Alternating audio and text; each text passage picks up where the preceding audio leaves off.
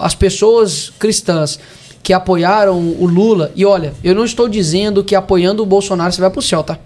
O que eu estou dizendo é, nenhum político tem um poder de redenção. Sim. O único que tem o um poder disso é Jesus Cristo. Ponto. Então política não tem o poder de redimir ninguém. Sim. Quem salva é Jesus. Quem salva, meu amigo, veio dois mil anos atrás, morreu, ficou três dias lá, ressuscitou e amém. Deixou o Espírito Santo aqui. Agora, é, a política, ela é um poder de influência. Sim. A política é um poder de influência.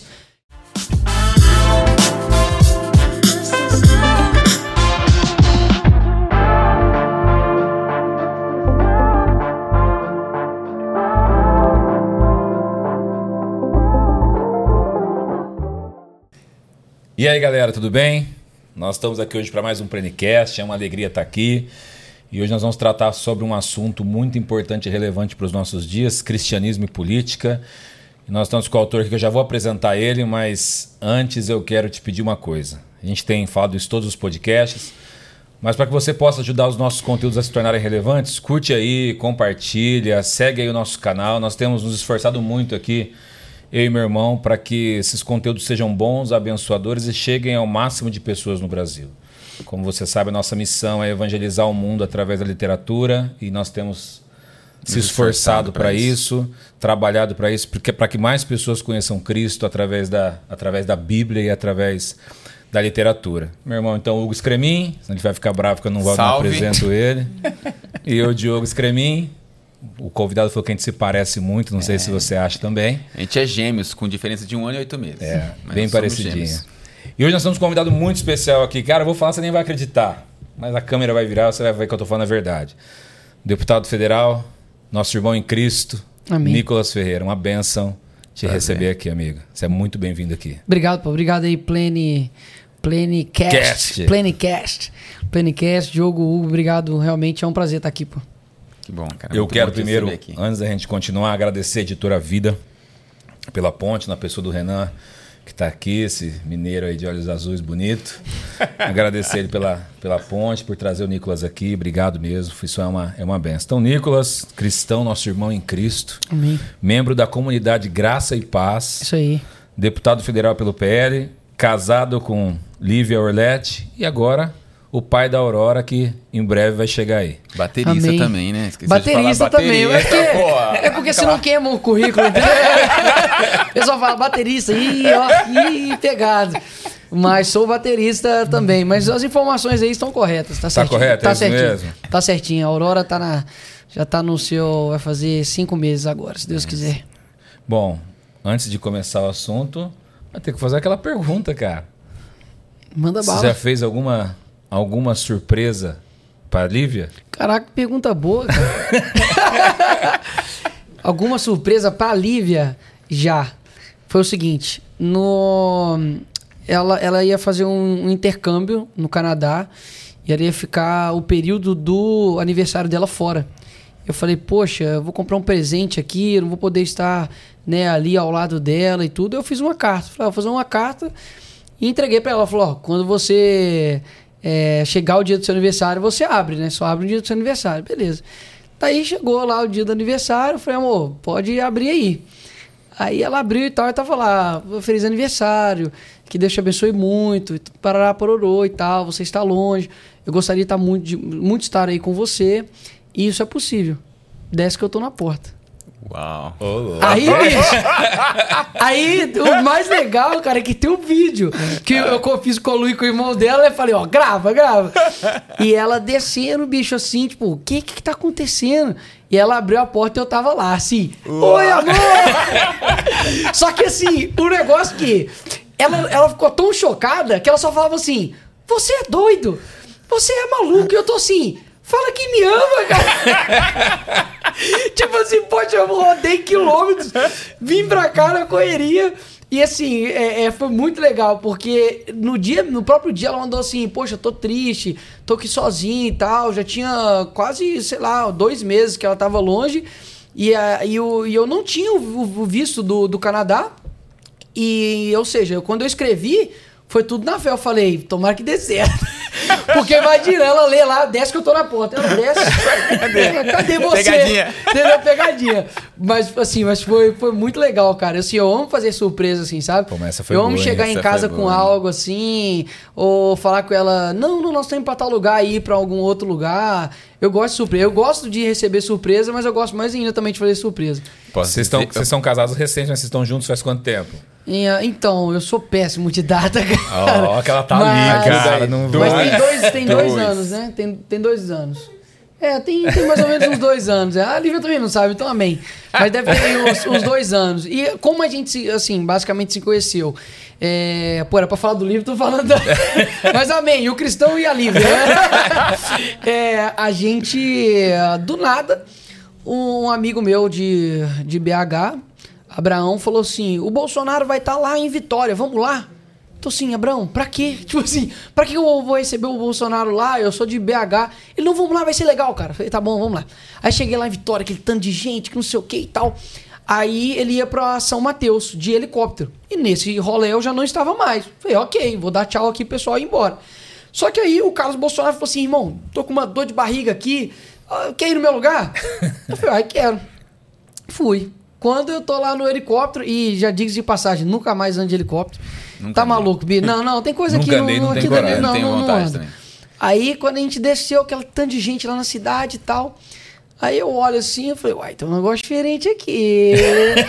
tem uma coisa é, brilhando aqui no meio dessa multidão. Aí ela tava lá, junto com a mãe e com a avó. Eu já tava conversando com ela assim no Instagram e tal. Mas aí quando a gente desceu, eu vi, eu falei, meu irmão, é, É essa. já era, filho. Bora casar. Aí, aí, eu, aí no, outra- na outra semana já a gente encontrou também. E aí, meu parceiro, aqui ó, Vral. Nicolas tiro certo.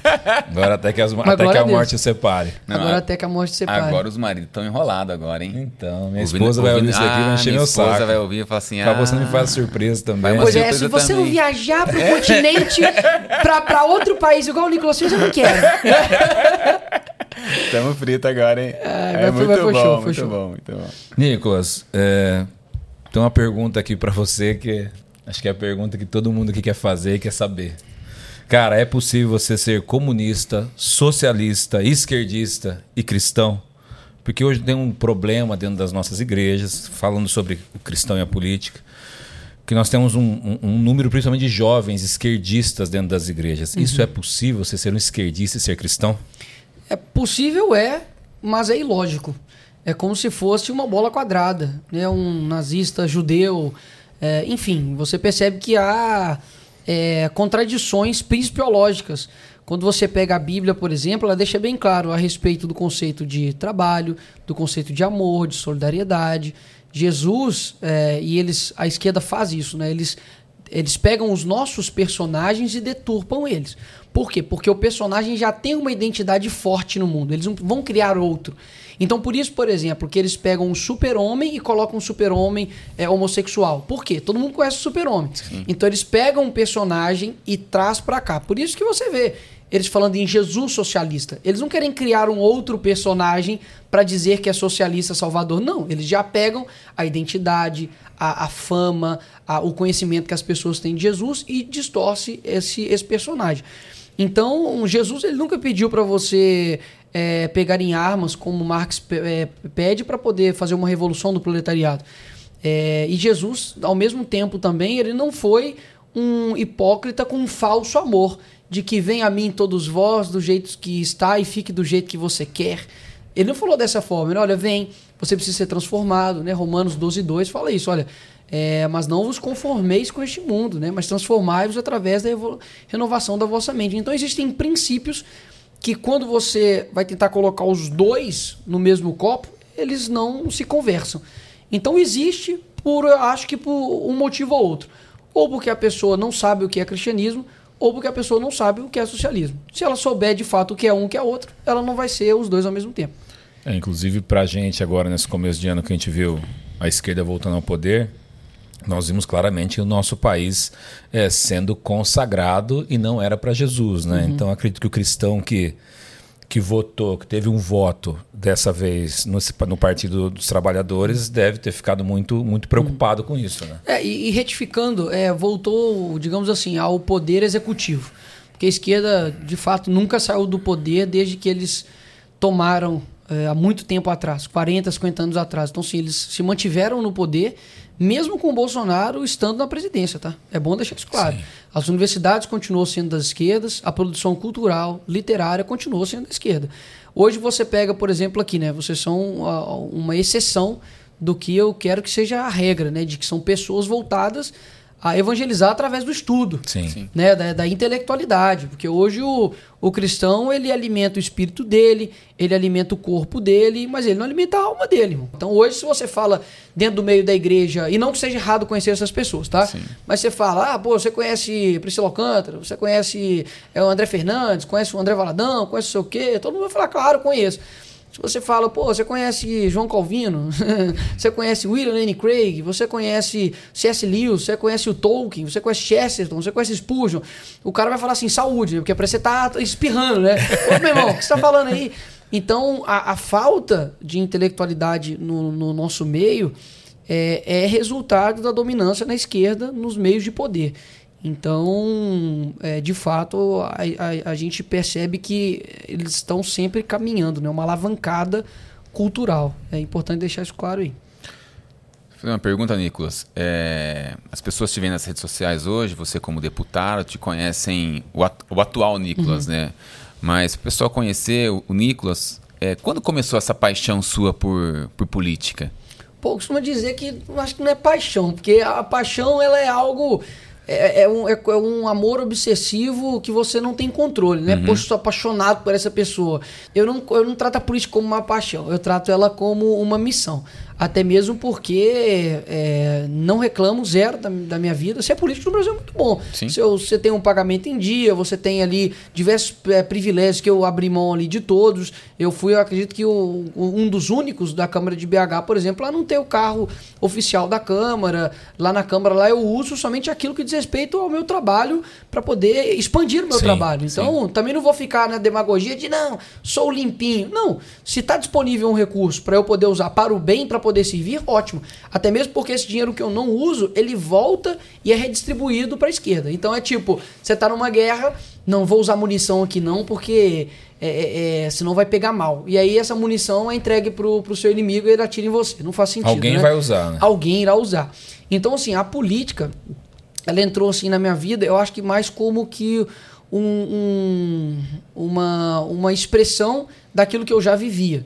Então foi onde eu me encaixei, já que eu já vivia aquilo anteriormente. Então, na escola eu sempre tive um posicionamento firme, é, na universidade muito mais ainda.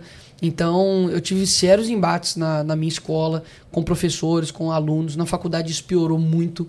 Então, assim, hoje o que as pessoas veio enfrentando, sei lá, enfrentam a Jandira da vida, um Janones, aquela turma ali em cima de você, te provocando, sabe, fazendo com que você erre para poder te crucificar. Na escola, na universidade, por exemplo, foi cinco anos assim, ininterrupto. E ainda com o professor numa posição hierárquica em que se você discordar, eu não posso, por exemplo, dentro da sala de aula falar, seu presidente, mais um minuto. Ô, seu presidente, tá tolindo aqui a minha fala aqui. Seu presidente, pela ordem, artigo 96, eu não posso dizer isso dentro da sala de aula. Da sala de aula, o Deus é o professor. E sem contar que os seus companheiros de sala também, com certeza a maioria deles também são, são esquerdistas. Claro, né? Hoje nas e, faculdades. E o que, que eles fazem? Eles dizem assim: não existe verdade absoluta, né? A verdade é completamente relativa, menos a do professor. A do professor não é relativo. O que ele fala é a verdade. Então, se você chega na sala de aula, como já aconteceu na, nas minhas aulas da PUC, do professor falar que Jesus era canibal, pô. Eu li isso, eu li no seu livro. Por causa da, da Santa Ceia. Era esse nível. Então, quando você olha para dentro da universidade e da faculdade, você vê que o ambiente político, para mim, foi um ambiente para eu representar não somente aquilo que eu acredito, mas aquilo que as outras pessoas acreditam. Então foi algo meio que natural. Eu nunca fiz algo voltado assim, nó, é, vai ter eleição, eu tenho que ganhar votos. Sim. Nunca me preocupei com isso. Falei assim, olha, eu vou me candidatar se eu ganhar, amém. Se eu não ganhar, meu irmão, eu milhões de possibilidades vida. na minha vida. Então foi isso que aconteceu. Eu fui trabalhando. Eu acho que inclusive esse é, é a grande, o grande sucesso, se eu posso dizer dessa forma, de você se tornar um político, que é ser, ser representativo, ser genuíno e não ficar voltado somente para voto. Muito político fica desesperado com voto. Do tipo, meu Deus, eu preciso fazer isso e aquilo e aquilo e aquilo. Sendo que eu acho que, na verdade, a política brasileira ela mudou muito. Principalmente, Sim. eu acho que depois do, do Bolsonaro e tudo, de assim, de ser um cara que em primeiro momento você fala, caramba, o cara é meio grosso, é meio. Né, não é politicamente incorreto, mas você fala assim, mas ele tá falando a verdade. Né? Ele, ele tá sendo sincero. Eu prefiro um, um. né, tem essa frase, né? Eu prefiro um Pedro que é, sabe, é meio nervoso, trovão e fala algumas coisas pelo coração, mas é uma pessoa que é verdadeira. Sim. Do que E um que Judas. pensa na família, Que sim. fala, mas veja bem, olha só. Mais pá, polido. pá, polido, e no fim das contas traz Jesus. Né? Nicolas, voltando sobre o assunto que a gente estava falando, é, sobre esse envolvimento do cristão com a política, você acha que a política deve ser ensinada nos púlpitos das igrejas? Porque é, isso divide muitas opiniões. A gente viu agora por, essa, por essa eleição que foi tão acirrada, tão polarizada, na verdade. Isso foi levado para as igrejas, as igrejas se envolveram muito com isso, e- e eu acredito que possa ter faltado por parte da igreja um ensinamento maior disso dentro da igreja. Você acha que isso deveria ser ensinado dos púlpitos ou ou algo feito na igreja separadamente para ensinar sobre política? Pô, o que acontece? É, eu vi que ocorreram muitas imaturidades é, no meio cristão com relação à política, até mesmo porque pouquíssimos estudam isso. Então, quando as pessoas. E eu falo isso aqui no meu livro, né? Quando a gente fala política, o pessoal acredita que eu tô falando de partido A ou B, que eu tô falando de figura A ou B, porque o pessoal associa isso, é eleição. Mas a política ela é muito mais do que isso, ela é uma influência. Então, quando você, por exemplo, chega dentro da sua sala de aula e fala a respeito de tema A, de tema B, você está influenciando, você está fazendo política. Antes, a política era feita na praça pública.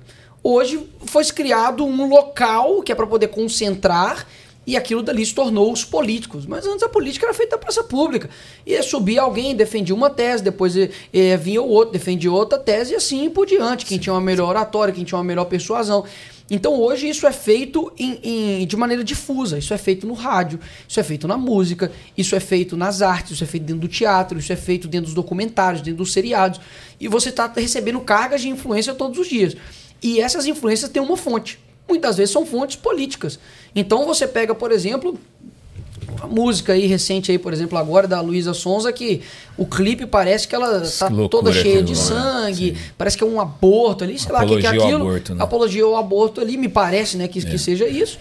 E você fala, poxa, de onde que veio essa ideia? Da Bíblia não veio. Então veio da cabeça de alguém, gente. É isso que as pessoas precisam compreender. Então, quando nós falamos a respeito da importância de falar na política na igreja, não é na política eleitoreira.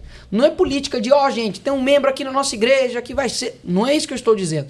Eu estou dizendo que temas como ideologia de gênero, como é, feminismo, como a questão do aborto, como a questão da. a- a- até mesmo do próprio armamento civil, que são temas polêmicos e espinhosos. Se a igreja não falar a respeito disso, outra pessoa vai falar, mas não vai ficar vazio. Exato. Então, assim, eu acredito que no culto, por exemplo, de domingo, que, digamos assim, é um culto mais, mais né, tra- tradicional, é, e- e- eu, eu acredito que até a, a maneira de você abordar isso tem que ser uma maneira muito sábia. Sim. Para não ficar uma defesa de um espectro político, uma defesa. Não, mas sempre à luz da De um Bíblia. lado, né? O que não dá é que eu percebo que as pessoas ficam muito mais preocupadas é, com quem está falando do que com quem está se omitindo, pô. Sim. Então, para mim, as escolas dominicais deveriam é, é, se fortalecer em, em ter uma profundidade teológica, intelectual com relação a esses temas. Eu acho que não pode ser uma coisa ostensiva de todo domingo o pastor tá falando a mesma coisa, mas a gente também não pode ser igual o Nero. A gente tá vendo Roma pegar fogo e tá aqui, ó, tocando harpa. ah, o aborto tá sendo aprovado? Não, mas vamos falar aqui de, de é, pornografia. Pornografia é uma coisa que é, tá no, no dia a dia, que tem que tomar cuidado, claro. Mas nós temos agora pessoas é, podendo legalizar o aborto no Brasil para crianças de três meses, poxa. Então, então, peraí, pessoal. Nós somos cristãos. Inclusive, João Batista, ele foi preso, ele foi morto por quê? Porque ele estava denunciando as autoridades da época, Sim. que era é, é, que era Herodes, pô, rei da Galileia. Então, peraí. Quer dizer que o cristão ele tem sim um papel social na sociedade também na política. O problema é que isso foi demonizado. O, o padeiro não fala só de pão. O eletricista não fala só sobre elétrica. O, não, o crente só pode falar de, de, de, de, de De Bíblia. igreja e de Bíblia. Então, assim, isso é uma estratégia muito bem planejada dele, sabe? De, olha, você só pode falar disso aqui e isso aqui não. Opa, o Estado é laico para pororô. Então, quer dizer, o Estado é laico só quando os convém ser laico.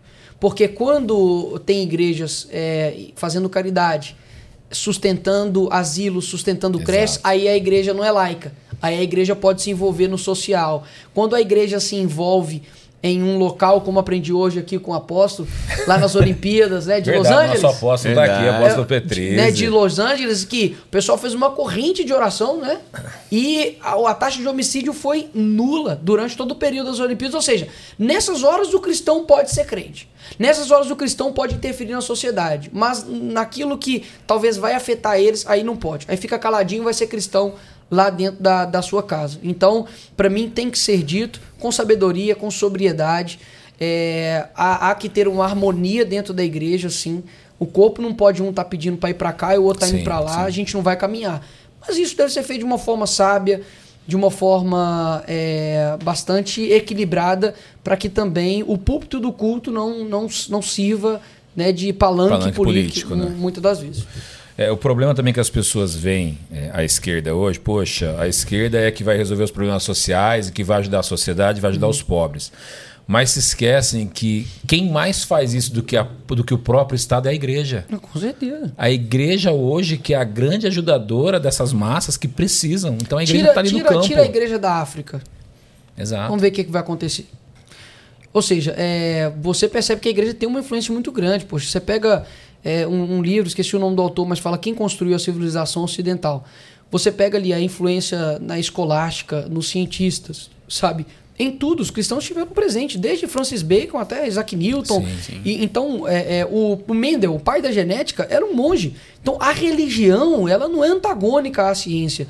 O problema é que quanto mais eles pregam isso, melhor para eles. Que aí eles vão dominando a ciência, né? A ciência que, que você pode é ficar dentro do ônibus lotado na pandemia, mas não pode é cultuar a Deus, não pode abrir a igreja. Né? A, a ciência, né, com, com S, que você pode ter um baile funk, mas você não pode é, é- é ir trabalhar. Então, assim, eles querem um monopólio é, disso tudo. Então, por isso que eles querem tanto nos, nos afastar disso, porque assim eles vão dominando. Né?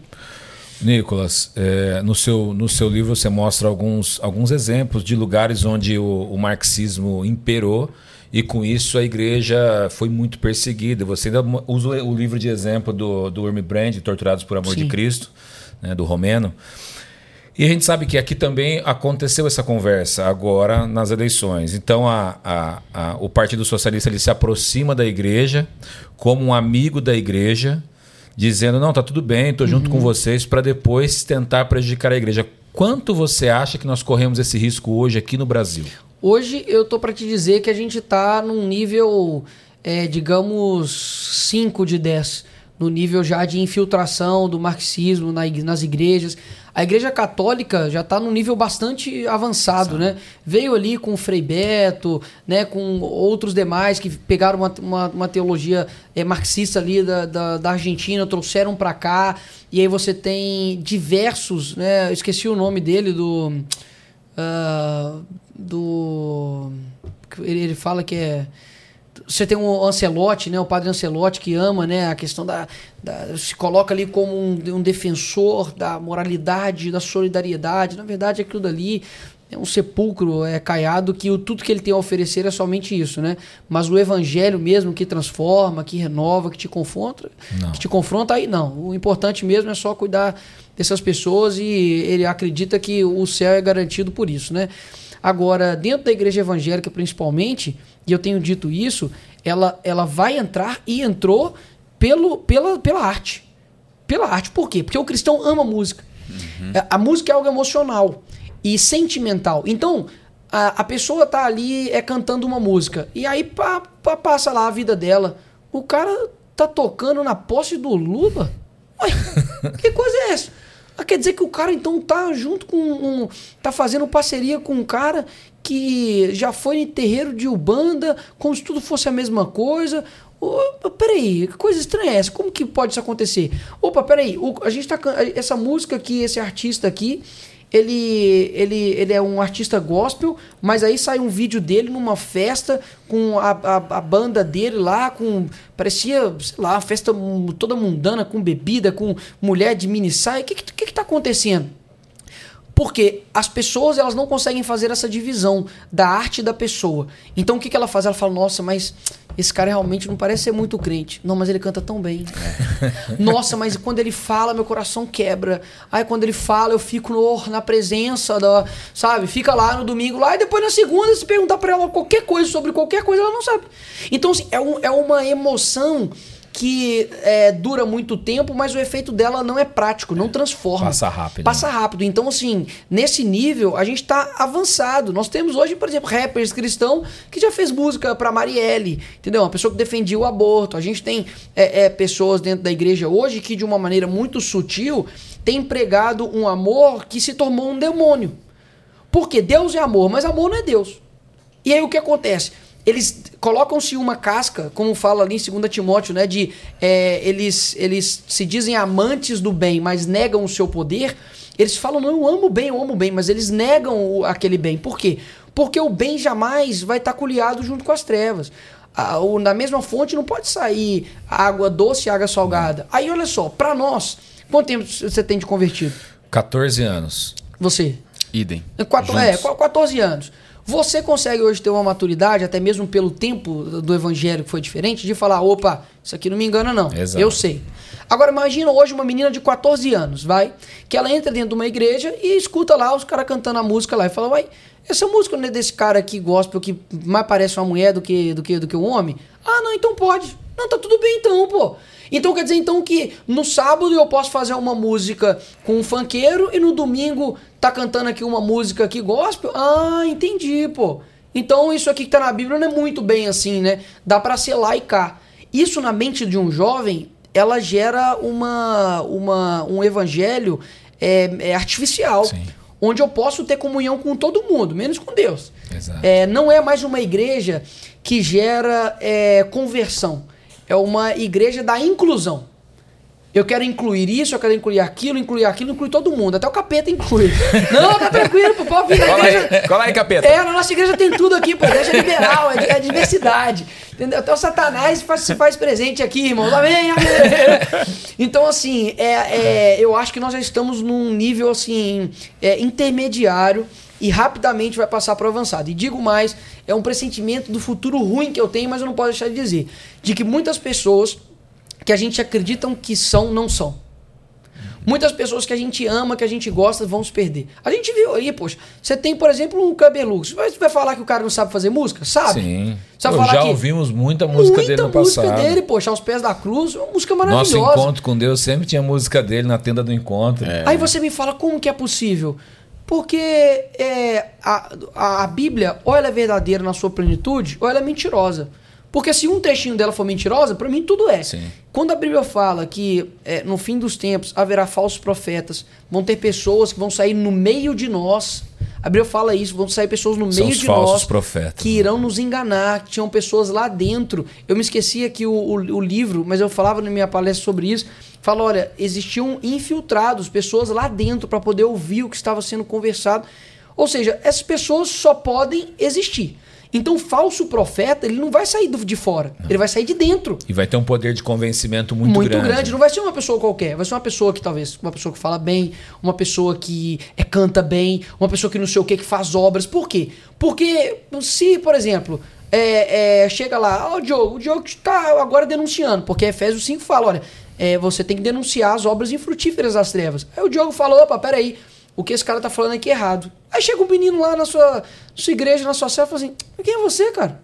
O cara lá tem milhões de seguidores, quem é você? Você acha que a verdade está com você? Você acha que esse cara aqui, que faz trabalho social, que, que conversa com, com todo mundo, que é bombado e tal, não sei o quê, esse cara tá errado você, tá certo? Quem é você, cara? Exato. Isso vai acontecer nas, nas, nas pequenas igrejas.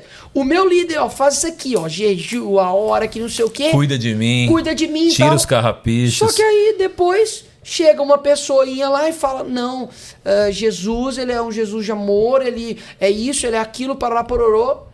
Aí fala, ah, não, aquele cara lá tá certo. Por quê? Porque o cara é cantor. Ele tem uma autoridade, mas é uma autoridade musical, não é autoridade espiritual. Sim. Só que as pessoas não sabem fazer essa diferença. Então, para mim, isso é muito preocupante, mas muito mesmo. Você vê aí diversos pastores e tem uma rede deles, tá?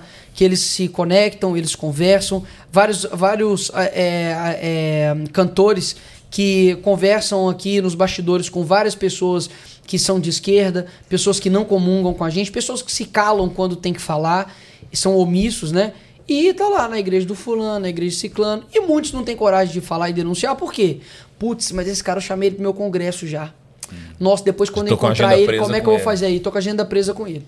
Então, assim, eu, como eu disse já anteriormente, eu não sou pastor, eu não me coloco como autoridade espiritual na vida de ninguém. Eu tenho o meu pastor, eu dou, eu presto contas a ele e a Deus, né? É, não, nunca me coloquei como mentor de ninguém.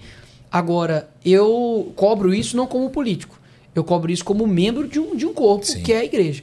Então, se algum dia eu ver qualquer pastor, pode ser o mais próximo de mim, falando algo, dizendo algo que vai fora do evangelho, eu tenho autoridade não constituída por voto. Eu tenho autoridade de ser filho, assim como todos nós, de falar: opa, o que o senhor está fazendo está errado. Então, eu acredito que a gente está aí no intermediário que o avançado já vai chegar bem daqui a pouco. É, eu vejo também assim, a gente tem, é, a gente tem essa, essa militância de esquerda por vezes dentro da igreja, mas não é a maioria, muito longe disso. Inclusive eu vi no TikTok esses dias, eu gosto de, de dar uma olhadinha no TikTok, aquele pastor que teve junto com o Lula na campanha, um, um, um- não lembro o nome Ah, pô, dele. chamar aquele dele de pastor Não, é. é ele se, ele né? se intitula pastor. E eu vi ele no TikTok essa semana é, pedindo agenda. O, ca- o cara quer o quê? Ele, que- ele queria que, que, que a gente chamasse ele? Um cara que fez campanha pro Lula, é isso mesmo? A gente, tá errado agora? Pô, tá de sacanagem, né? E outra coisa, muitos pastores, e aí tem que deixar claro que é, o pastor ele também é um cidadão. Ele pode ali fora da igreja ali se posicionar como sim, cidadão. E hein? mais uma coisa que ele disse. E pode ficar tranquilo, se você me chamar, eu não vou cobrar o valor que eu cobrava, eu só quero que cubra as minhas despesas. Ah, ô, pô, ai, tá não, então benevolente, é um pastor né? generoso. Promoção. Tá generoso. Eu, por mim, ele tinha que fazer melhor. Tinha que ser. Ele é socialista, né? Não tinha que cobrar e aquilo que ele ganhar dividir com todo mundo, pô. Fala, não, não, não, meus bens aqui e tal, eu vou dividir com todo mundo aí e tal. Assim, realmente, cara, é, é- é- as pessoas cristãs que apoiaram o Lula, e olha, eu não estou dizendo que apoiando o Bolsonaro você vai pro céu, tá? Que ah, apoiei o Bolsonaro, ô senhor, apoiei o Bolsonaro. Não. O que eu estou dizendo é, nenhum político tem um poder de redenção. Sim. O único que tem o poder disso é Jesus Cristo. Ponto. Então, política não tem o poder de redimir ninguém. E eu vi muita gente cristã também do lado aqui é, certo achando isso. Ah, vamos fazer campanha pro, pro fulano, porque se o fulano ganhar, o Brasil vai ser salvo. Ah, Peraí. Quem salva é Jesus. Quem salva, meu amigo, veio dois mil anos atrás, morreu, ficou três dias lá, ressuscitou e amém. Deixou o Espírito Santo aqui. Agora, é, a política, ela é um poder de influência. Sim. A política é um poder de influência. E influencia muitas vezes menos do que outras coisas. Tem certeza. Se eu perguntar aí pra você aí um, um número do projeto de lei na sua cidade, você não sabe. Agora, o- os três maiores artistas que tá bombando hoje, você vai saber. Né? Então, assim, a- a- os cristãos que apoiaram Lula de forma consciente, sabendo o que estava fazendo, é, realmente está vendo agora é, o quão de explicação, e aí eu vou ficar curioso para poder saber o que, que eles vão explicar para Deus quando for cobrar, porque quem indicou a Rosa Weber foi, foi a Dilma, partido Sim, do PT, sim. partido do Lula. A, a Rosa Weber que deu agora a abertura de julgamento e deixou o voto dela Votou registrado favor. para poder possibilitar ma- matar crianças no ventre de até três meses. É, o Lula, a primeira coisa que ele fez foi tirar o Brasil do consenso de Genebra, que era um consenso que o Brasil eh, estava junto com demais outros países que garantia a vida desde a concepção. O Lula colocou duas ministras, tanto da mulher quanto da, da saúde, as duas são pró-aborto. Inclusive, o Conselho Nacional de Saúde fez uma resolução dizendo que tanto hormonioterapia para criança de 14 anos, tanto de lega- legaliza- legalização de maconha e do aborto, isso não é interpretação minha, não. Você pode pegar lá e ler. Eles estão falando, olha, para poder é, é, acabar com as desestruturas sociais, é necessário legalizar o aborto e a maconha. E tratava terreiro e tal, essas paradas de matrizes africanas, como a porta do SUS. Como se. Ah, virou Isso é- notícia isso daí, é- Virou né? notícia. Ou seja, este é o governo que uma pessoa, por talvez nojinho do Bolsonaro. Aí o Bolsonaro fala palavrão. É. Aí não pode. Aí prefere um pró-aborto. Meu irmão, tu prefere um cara que fala palavrão, é grosso, mas um cara que, poxa, todo tempo. é, eu lembro que o, o Bolsonaro ele sugeriu um jejum em prol da nossa nação. Ele sugeriu. Os pastores fizeram, ele falou: olha, estamos sugerindo aí para nossa nação e tal. E a mídia caiu em cima dele. Então, assim, qualquer tentativa de aproximar o povo cristão de Deus, a mídia vai cair em cima. E o Bolsonaro, com todos os defeitos que ele possa, possa ter, é, contra ele, não tem um que presta. Aí que tá. Você tem que, você tem que entender que o cara, poxa, contra tudo ali que aconteceu, pandemia, é, Guerra. guerra, uma confusão danada, uma pressão de mídia batendo em você todo dia, ainda assim Não teve descanso um dia. Exatamente, não teve descanso um dia e ainda assim conseguiu é, deixar o país no verde. E agora o Lula já usou o verde do Bolsonaro e já tá no vermelho, tá? Sim.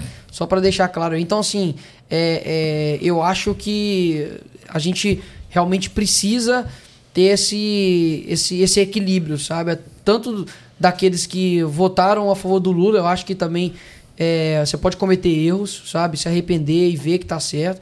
A minha vontade é de mandar fazer o L, zoar, mas assim, eu sei que essa pessoa talvez foi enganada, Sim. Sim, sim. né? Com um falso discurso ali do cara. Não, e, tem, tem- e ainda mais juventude que tem tido a mente formatada já desde, o, desde a escola, né? Então isso é difícil também. Exatamente, pressão de mídia, colocando ali o opositor como se fosse quase que um demônio, porque é isso. Durante a, a- a- o mandato do Bolsonaro, teve gente que, poxa, fez peça de, de teatro com o Bolsonaro morto. Sim, eu vi. Teve agora é, uma peça teatral, né? Porque aí é arte, né? Aí pode, né? De, de dois idiotas lá matando o Luciano Hang com, com um taco de beisebol. É, inclusive no final eles pegam eu como, como se fosse a Nicole, né? e aí é eu, pega aquele negócio de marcar gado, né? Boi e tal, Aham. com o número 22 e queima a minha testa. Então, assim, isso, é, isso não é discurso de ódio, isso é amor. É o amor relativo, né? Tem a democracia relativa, é um amor relativo.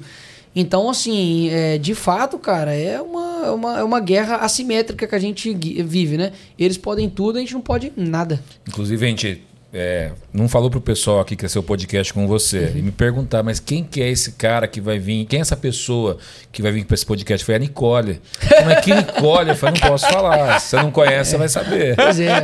Pô, é- essa, essa da Nicole, cara, foi algo assim. O que acontece? Explicando, né?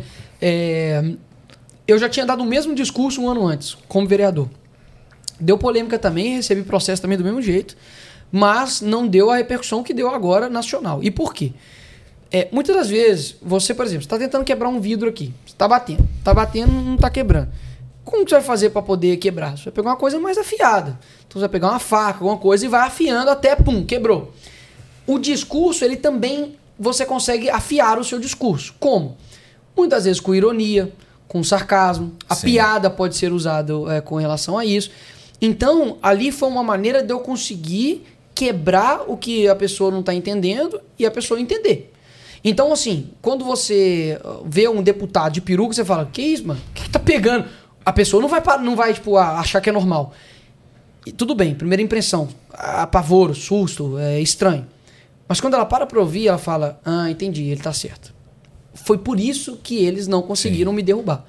Porque pode, pode é, duvidar do meu método, mas não do meu resultado. Sim. Por quê? Porque a- além da rede social, que foi, sei lá, 500 mil seguidores em um dia, todo lugar que eu vou, as mulheres principalmente falam, cara, obrigado. Porque eu custei a fazer com que o fulano de tal entendesse e pelo seu vídeo ele entendeu. Porque, olha só, É es- autoexplicativo. Sim. olha só, o que, o, que, o, que- o que eu fiz? Basicamente o que eles fazem, poxa. Eu falei, ó, me sinta Nicole aqui, ué. Pronto. Então, assim, eles ficavam revoltados por causa disso, né? Graças a Deus a PGR mostrou que não houve nenhum crime. É, eles queriam colocar como se fosse criminoso ali a minha fala, não é. E a, pilu, a peruca ela é, con- ela é contestável. Mas muitas vezes, para você é, é, denunciar o ridículo, você tem que se expor ao ridículo. Eu ia fazer o quê? Sim. Como que eu ia mostrar aquilo ali de uma forma mais clara possível, né? E assim, é claro que é, isso são métodos que você usa em momentos específicos. Agora, é, para mim, o louco não é eu botar peruca. Pra mim, o louco é eu falar com uma pessoa que um homem não pode sentir mulher e entrar dentro do banheiro da mulher e que isso não é normal e a- o pessoal achar que eu que sou louco. Sim, exatamente. Pra mim, essa é uma loucura. É in- é inversão de valores pela Não, minoria, um homem né? biológico entra lá no UFC, pô. Imagina. É. Pô, mas você tem 1,93m, né? Aí o cara chega e fala assim: não, eu quero, eu quero competir. Com as mulheres. Eu quero, eu quero, exatamente, quero competir com as mulheres aqui. Eu me sinto mulher. Me sinto mulher, quero jogar aqui basquete aqui. Aí o, o- lá no juvenil, ele se sente. Com 13 hoje, anos. Hoje se sente com 13 anos e com 1,93, imagina. e você é obrigado a aceitar. Ou seja, pra mim, isso que é loucura.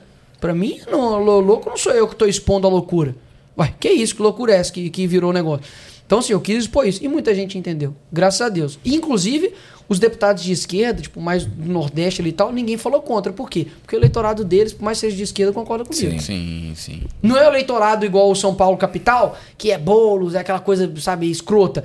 Não, não é identitário. É uma, aquela pauta de esquerda mais tipo social. Social, sim. É, é essa coisa. Então eles não concordam. pô. Até mesmo porque muitos lá são cristãos, né? E são enganados pela esquerda, mas não con- vai concordar nunca com essa pauta, gente. Pelo amor de Deus. Você não faz parte do teatro da sua igreja, não.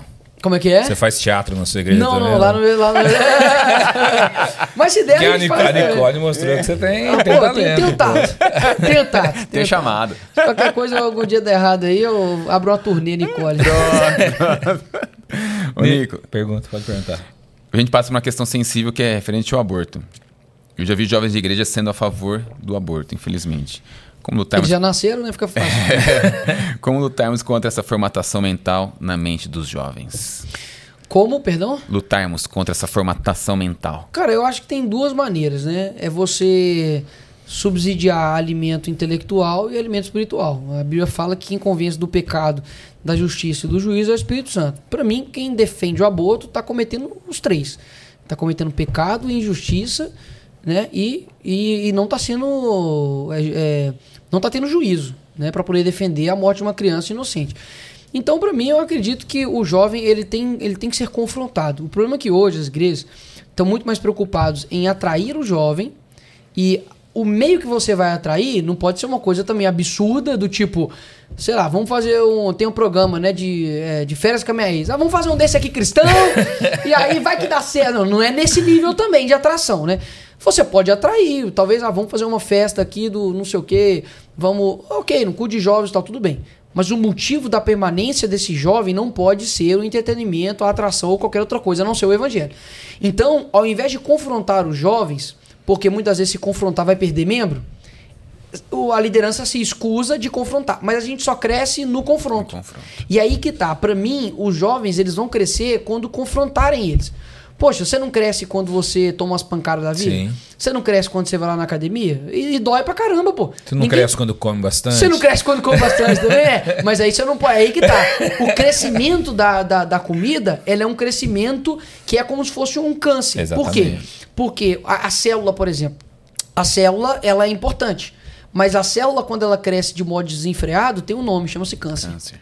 Então é aí que tá. Você não, você é, tem que crescer espiritualmente, é, na, na- na- no seu intelecto, alimentando ali a sua alma também, é, de uma forma saudável, sabe? Até mesmo porque muita gente usa esse versículo para se excusar de, de, de, de estudar, né? Ah, porque a letra mata, É. né? Pô, peraí, pô, você nunca leu? Pode ler, não vai te matar, não. Lê um Nem pouquinho, sabe é. o que o versículo quer dizer. Isso, lê, lê um pouquinho aí. Então, assim, pra mim, a maneira de, de fazer com que os jovens deixem essas ideias é, é, retrógradas, né, assassinas, genocidas que vêm da esquerda, realmente é confrontá-los. É, mostrar, por exemplo, o filme que chama O Grito Silencioso, que mostra a criança lá dentro da barriga. É, é, sabe, assim, com, com o braço, com a perna se esquivando, Se esquivando. ali do, do, do, do, do- do metal ali que entra dentro. E para poder se fazer um aborto de, um, de criança um pouco mais de idade avançada, é, você, você tem que cortar as partes. Você corta É ali aquele a método perna. do guarda-chuva que gira dentro Exatamente. e tritura a criança. E tritura a criança para poder puxar. Então, assim, é, quando o cara fala isso, ele não tem ideia do que ele está defendendo. Mas assim é da mesma maneira com outros genocídios. Eu tenho certeza. E tem um vídeo que mostra os, os alemães indo até uma. uma como é que fala? Uma, uma cabine de. Como é que De fala? gente? É, mas é de. Como é que fala, gente? Tem um nome. Câmara de gás. de gás. Indo lá na câmara de gás. E aí mostra o vídeo deles indo, conversando e tal, de boa. Eles não tinham ideia do que era. Depois tem a imagem deles voltando. Eles assim, desvastados, sem conversar, mudos. Por quê? Porque a ideia que foi plantada lá atrás, primeiro, foi de colocar o judeu como um inseto. Então ele era um parasita. Tem uma propaganda antissemita, se colocar na internet e coloca assim, propaganda antissemita. E aí você vai ver, tipo, um, um judeu como se fosse uma, uma minhoca, um verme, em cima do mundo. Como assim? Eles vão dominar o mundo e tal. Então a criança já foi é, é, imaginada é, já foi colocado na mente dela de que o judeu é um parasita, o judeu é um inseto. Já foi colocado ódio no coração dela Você está fazendo o quê? Você está desumanizando uma pessoa. Está tirando o caráter de dignidade da pessoa humana. Está tirando qualquer tipo de reação moral em matar essa pessoa. Afinal de contas, ela é um mero inseto. Então, quando você fala a respeito do aborto, o próprio nome aborto é uma maneira de não, de não falar o que está acontecendo. Sim. Deveria ser homicídio. É um homicídio. homicídio. Assassinato. Quem que seria a favor de assassinato? Ninguém, pô. Então, quando você joga essas palavras, né, esses eufemismos, é para poder fazer com que a coisa fique, me- fique mais, Mais palatável, mais suave. Mas no fim das contas, se você mostra como é um aborto, a criança lá toda, sabe, decepada, a criança toda morta, eu duvido que alguém seja favorável. Então, eu acho que essa é a maneira. Confronto para os jovens, mostrando a realidade, e aí o resto é com o Espírito Santo. É, o grande problema também que eu acho é que falta o jovem conhecer Bíblia. Porque se você vai, por exemplo, 10 mandamentos, Êxodo 20, não matarás, é não assassinarás. Sim. Então, se você é a favor disso, você está matando, você está assassinando. Sim. Então, falta também esse ensinamento mais profundo, Claro. acredito dentro das nossas, das nossas igrejas, inclusive, para que o jovem não, não, não tenha essas ideologias na mente É, a dele. pessoa né? que é cristã, eu digo assim, pra mim não tem nem papo. Porque a Bíblia deixa bem claro, fala assim, olha, antes mesmo de você nascer, eu te designei as nações. Você pega Salmos, fala lá, olha, tu tecestes ainda dentro do meu ventre, né, do ventre da minha Uma mãe. substância Senhor- informe, né? Substância informe. É exatamente, olha isso, a Bíblia é tão incrível que assim, a Bíblia fala exatamente isso, substância informe. O que eles falam que é uma mera aglomerado de células, até mesmo se fosse, entre aspas, um mero aglomerado de células, a Bíblia falou, olha, era vida, eu te vi lá dentro. Então, pra mim, o cristão não tem papo do tipo, olha, vem cá, eu vou te convencer. Meu irmão, se você não acredita nisso, a porta de frente do céu da igreja aqui, ela é grande, pode Exato. sair. Porque não tem condição. Agora, uma pessoa que não é cristã, existem outros argumentos que você pode utilizar. O- aqui, deixa eu pegar aqui. É, qual capítulo que é mesmo aqui? Eu não sei se é o 5. É o. É o, é o sexto. É o oitavo. Que fala a respeito do feminismo, fala a respeito do amor. Eu até separei uma frase do livro aqui. Meu irmão, aqui vai te dar a condição de você é, realmente lutar é, contra isso de uma maneira não somente, é, não somente, digamos, religiosa, bíblica. Porque as pessoas vão pedir para você é, argumentos, digamos, é, entre aspas, científicos, é, racionais. Não que a Bíblia não seja racional. Mas aqui você vai, você vai ver isso. A questão aqui do, do aborto. Por exemplo, ó, você pega aqui alguns, alguns dados, alguns dados aqui dos Estados Unidos, ó. Cerca de 80% das clínicas abortistas encontram-se em bairros negros e hispânicos. Morre-se mais negras em decorrência de abortos do que pela soma dos casos de AIDS, acidente de carro, crimes, câncer e doenças cardíacas. Um bebê negro americano tem 3,75 vezes mais chance de ser abortado do que um bebê branco. A cada três bebês negros, dois são abortados. Por que, que eu estou falando isso aqui? Porque quem fez a primeira clínica de aborto nos Estados Unidos foi Margaret Sanger. E fez no bairro Brooklyn. É, no um, Brooklyn. bairro, um bairro que é majoritariamente pessoas Sim, negras. sim. Então, assim, foi o que eu sempre falo. As pessoas, elas muitas vezes elas não entendem as consequências do que ela está defendendo. Porque ela é somente uma força bruta da, da, da, da ideologia. Ah, eu sou a favor de aborto, que não sei o que e tal. Mas ela não sabe de onde essa ideia, ideia surgiu, cara. Vai Foi lá na multidão. mente da Margaret Sanger para poder realmente é, E exterminar coloca a mulher como, negros. como a vítima, né? E a criança não é a Sim. vítima. A vítima é a mulher de ter Ah, tá engravidado. aqui, pô. Ela chamava, a Margaret Sanger chamava os negros de ervas daninhas, que precisavam ser exterminados. Não somente negros, mas pessoas que tinham deformidades, pessoas com síndrome. Eu não me recordo qual país que é da Europa, mas que foi é, legalizado a pessoa ver se a, a criança tem alguma, alguma síndrome e aí é permitido abortar. Isso é o quê? A não ser eugenismo. Essa raça, isso aqui É, pode, seleção. essa aqui não pode. É, é sobre isso, né? Eu até separei uma frase do livro que você fala sobre isso. Você diz assim: o movimento feminista promove manifestações em todo o mundo, requerendo o direito de matar crianças no ventre. O que você tem feito para impedir esse massacre? Você tem feito política, ou seja, tem influenciado as pessoas que estão à sua volta? Eu repito, se você não fizer, outras pessoas farão em seu lugar. Exatamente. Talvez tenha uma menina aí do lado, cara, da sua sala, da sua, sua empresa, que tá com o pensamento, tá grávida, tá com o pensamento de abortar, e aí você fala assim: ah, não, não vou falar porque eu não tô preparada e tudo. Já deveria estar. Mas, se você não tem esse preparo, sabe, é, indique uma pessoa para ela, indique um livro, indique um vídeo, sabe, ore pela vida dessa pessoa, converse com ela, talvez, talvez você possa salvar uma vida, cara. Sim. Assim, a Bíblia fala que, poxa, ele deixa 99 ovelhas para poder ir atrás de uma. Então, uma vida é muito importante. Talvez essa pessoa, e não estou querendo dizer que a vida só é válida quando a pessoa obtém sucesso. Só estou querendo dar um exemplo. É, você pega, até mesmo porque eu, se fosse ver por isso, tipo, Jesus morreu. Jesus ele não teve uma história, digamos, é, entre não, aspas. Jesus teve uma história de sucesso. de sucesso. O ministério, ele não foi um ministério de sucesso. Exatamente, ele foi perseguido, todo mundo que andava perto dele Foi era traído. perseguido, né? Ele foi traído, ele morreu morte de cruz, a pior morte que tinha, né? Ele venceu a morte de maneira extraordinária, mas a vida dele não foi uma vida de felicidade. Foi uma vida de buscar alegria. Não, foi uma vida de, é, é, é, de gozo, foi uma vida de renúncia, foi uma vida de sacrifício, né? Foi uma vida realmente penosa. E quando você olha é, para a questão do, do, do, do, do aborto, você vê que essa criança, como por exemplo o Cristiano Ronaldo, poderia ter sido abortada. Sim. O Steven Jobs também iria ser abortado, o Chaves iria ser abortado. Então, assim, quantas pessoas deixaram de existir porque alguém aqui fora falou: não, você não pode viver, não, porque sua vida vai ser muito difícil. Quantas vidas difíceis tem aí? A gente dentro da igreja acaba ignorando o poder do Espírito Santo de transformar a vida daquela pessoa, independente da dor que seja. Poxa, a dor é muito difícil, muito forte, mas, meu irmão, Jesus morreu na cruz, foi para foi pra tudo. Não foi para dores muito, somente muito difíceis. Foram para dores que parece que nunca Pras vão parar de doer. Foram para as sentir. piores dores. Então, assim, existem é, é, é, histórias no mundo de que assim, você fala, caramba, bicho, minha vida é boa demais. Sabe, muitas vezes a pessoa talvez nasce com uma síndrome, aí o pai morre, aí aquela confusão, aí, aí tem caso de abuso sexual, sabe, só dores e dores Só e desgraça, dores. né? Você fala, meu Deus, cara, por que, que essa pessoa. Só que a pessoa, ela tem vida, a pessoa pode encontrar o Espírito Santo, ela pode, sabe, se reinventar. Aquela história dela pode é, é, abençoar a vida de outras, de outras pessoas. Você vê aquele Nick, né, que é um. Ele até surfa e tal, que não tem um Ah, braço que e não as tem o pernas. braço e as pernas. Sim. Teve um dia que alguém perguntou pra ele, falou, pô, você gostaria de ter braço e as pernas? Bicho, eu, na primeira resposta que eu daria era, Claro. claro, sim, pô. Mas ele foi muito sábio. Ele falou assim, se fosse pra eu ter as duas pernas e os dois braços, mas não ter o relacionamento Não que eu tenho hoje com Deus, alcançar as pessoas que eu alcanço hoje, eu prefiro ser do jeito que eu sou. Uau. Então, cara, é isso que a gente tem que, tem que entender. Então, o aborto, ele não dá a pessoa nem de vivenciar isso.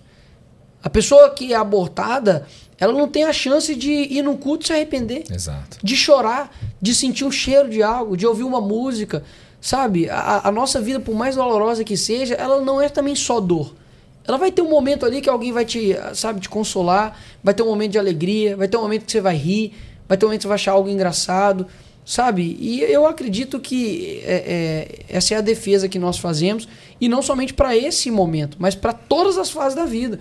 Porque muita gente quer comparar, por exemplo, o abandono paternal com o aborto, né? Sim. Ai, porque vocês falam que não pode abortar, mas depois o menino nasce e o pai, o pai abandona. Tá, abandono ainda assim não é pior do que a pessoa morrer, Bem menos pior. né? Agora, a gente precisa também lutar para que não tenha abandono paternal, para que essa criança tenha uma casa, tenha uma dignidade, ela tenha saúde, ela é claro, mas eu não consigo lutar por isso se essa pessoa não viver, né? Sim. Se ela nem chegar a nascer, né? Nicolas, só voltando um pouquinho no assunto é, de eleições passadas, o cristão e a política, é, você também não acha que, por outro lado, é, houve uma, uma dependência muito grande da igreja no, no seguinte sentido? Cara, se Bolsonaro não ganhar, a gente está frito. Se não for Bolsonaro o presidente da República, a igreja está acabada. Você não acha que a igreja Oh. colocou muita esperança nisso também? Eu, eu vi um monte de cristão, agora eu vou falar específico para cristão, não tô falando das outras pessoas Tá. Sim, em geral, sim. tá? Eu vi um monte de cristão a- sem fé, sem esperança. É, Parecia é, que o mundo tinha acabado. né? é, a Bíblia fala, né, abatidos, mas não destruídos. Sim. Tava abatido e destruído, tava, tava os dois. Eu falei, opa, peraí, eu fiquei triste, é claro, ué. Eu não vou ficar feliz de colocar um bandido no poder, não, perder pra isso. É, é, é, é assim, chega a ser revoltante, é Revoltante, indignante. Sim. Mas eu lembro que eu fui pro meu quarto, orei, chorei falei, Senhor, que o Senhor transforme esse momento pra mim em um momento de aprendizagem. Amém, levantei minha cabeça, vamos, vamos pra cima, pô. Agora, o que eu vi foi pessoas assim, cristãs desesperadas, como se assim, meu Deus, agora não tem jeito mais pro Brasil. Acabou. Jesus devia estar lá assim, ô, velho. Como se a Tô aqui. igreja. é, tô aqui. Jesus tô lá em cima assim no seu Senhor, gente. Opa, vocês estão Ressuscitei, bons. aqui. É, eu ressuscitei, então, não sei se você sabe. Mas assim, há dois mil anos atrás eu citei e tal, fiz um montão de coisa lá. Mas ah, o Bolsonaro perdeu, né? Então tá bom, pode. Poxa, é, é, as pessoas colocaram uma dependência na política como uma, uma, uma dependência de redenção. E aí que tá o erro. Um, um homem, a não ser Jesus Cristo, jamais teria o poder de salvar, salvar ninguém, pô. Ele é o Messias, mas não o nosso Messias. É, né? ele tem Messias no nome, mas bicho, é o da Shopee, não é? É, não é o ele, não, ele O Bolsonaro não salva. Ele, tem, ele teve tem um papel, cara, extraordinário no, no nosso país. Pra mim, o Bolsonaro, assim, a coragem que ele tem, sabe, de, de ter começado tudo isso, quantas lideranças vieram depois dele, quantas pessoas quiseram é, en- entrar na política, sabe, por conta, por conta dele, cara. O cara enfrentou todo mundo durante anos sozinho. Eu digo pra mandar real. Eu tô em oito, nove meses, né, que eu tô lá na, lá na Câmara. Parece que tem três anos, bicho. Aquele lugar, ele te consome, ele te suga, sua energia, você chega em casa pesado, sabe? Fisicamente, espiritualmente, porque realmente é um ninho, cara. É um ninho, e não é nem de passarinho, não, é ninho de cobra mesmo. Então, assim, o pessoal, o cristão, acabou cometendo esse erro mesmo. E eu vejo que é, no, no momento que, que você é, é, tropeça, é que você precisa fazer força para você levantar, sabe? Porque se você tropeça e, e, e não faz nenhuma força, você vai cair mesmo. Sim. Agora, o tropeço é bom porque você dá uma tropeçada, você, bom, você se levanta e fala, opa, peraí, quase que eu caí aqui. Então agora é o momento da igreja fazer uma autocrítica, falou, opa, peraí, muitos pastores usaram isso para benefício próprio. Muita gente confundiu as coisas, sabe? E fazer uma autocrítica nesse sentido. E muita gente acabou, pô, a Bíblia mesmo fala, olha, vocês não recebem porque vocês pedem mal. Exato. Muita gente pediu mal, pediu mal, como se o Senhor... Pediu por interesse, na verdade, pediram por interesses próprios, mas não pelo interesse da nação, para que o povo melhorasse, para que fosse melhor para as pessoas, mas Exato. por interesse da igreja E eu tive mesmo. uma né? experiência legal. A gente fez esse ano, do dia 1 de julho até 21 de julho, 21 dias é pelo Brasil. Eu vi. Sim, E acompanhei. todo dia eu tava falando, olha, nós não vamos, nós podemos também orar pelas autoridades, porque é bíblico, mas o foco aqui é oração, é, sabe, vida de, de, de intimidade com o Senhor todo dia aqui, cara, e foi um resultado, assim, incrível. Tipo, no primeiro dia, eu lembro que eu falei assim, ah, pô, vamos fazer e tal. Deu, acho que, sei lá, 30, 40 mil pessoas simultâneo na live. No outro dia foi tipo 80 mil pessoas. E nenhum dia passou menos de 100 mil pessoas na live. Passou, né? Menos de 100 mil pessoas na live. E eu cheguei lá na câmara, assim, desde do, do cara lá, o porteiro, até a mulher que faz a limpeza lá da câmara, falou: Ó, amanhã eu tô lá, hein, 10 horas da noite.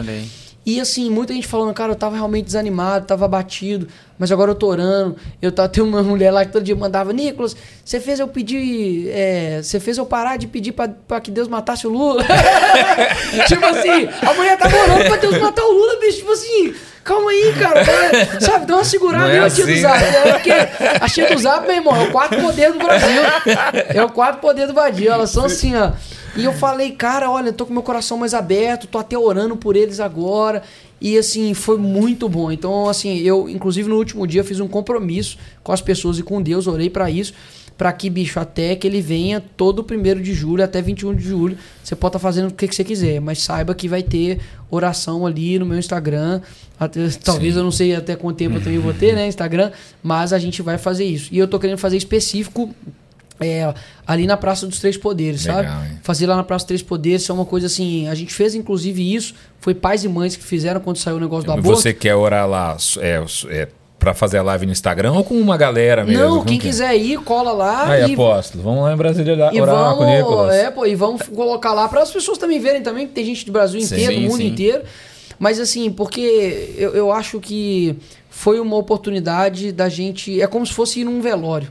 Muita gente ficou de luto, né? Sim. Mas graças a Eu Deus. fiquei mal no Aquele, dia, aquele domingo Mas à noite foi complicado. Mas a Bíblia fala Foi um isso. dia bem, foi um dia a bem Bíblia chato. fala isso, é melhor você ir no velório do que numa festa, cara. Sim. Tem mais Porque no sabedoria velório no você velório. consegue refletir coisas que você não refletiria numa festa.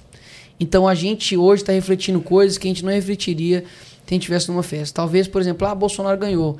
Talvez a gente, ó, iria cometer erros, iria, sabe, falhar, iria achar que estava tudo ganho, ia deixar as coisas de lado. Ah, conselheiro tutelado, não, deixa pra lá, a gente já tá com a presidência. Ah, não precisa enviar tanto Eu livro assim, nunca não, me Diogo. preocupei Pra que, que vocês estão ligando pra com isso? o conselho entendeu? tutelar. Aí que tá. Eu nunca me preocupei com isso. Que mim, tá. eu nem sabia que tinha eleição. Pois Quando eu fiquei é, sabendo essa semana, falei, poxa, eu vou votar. Eu nem, nem imaginava isso.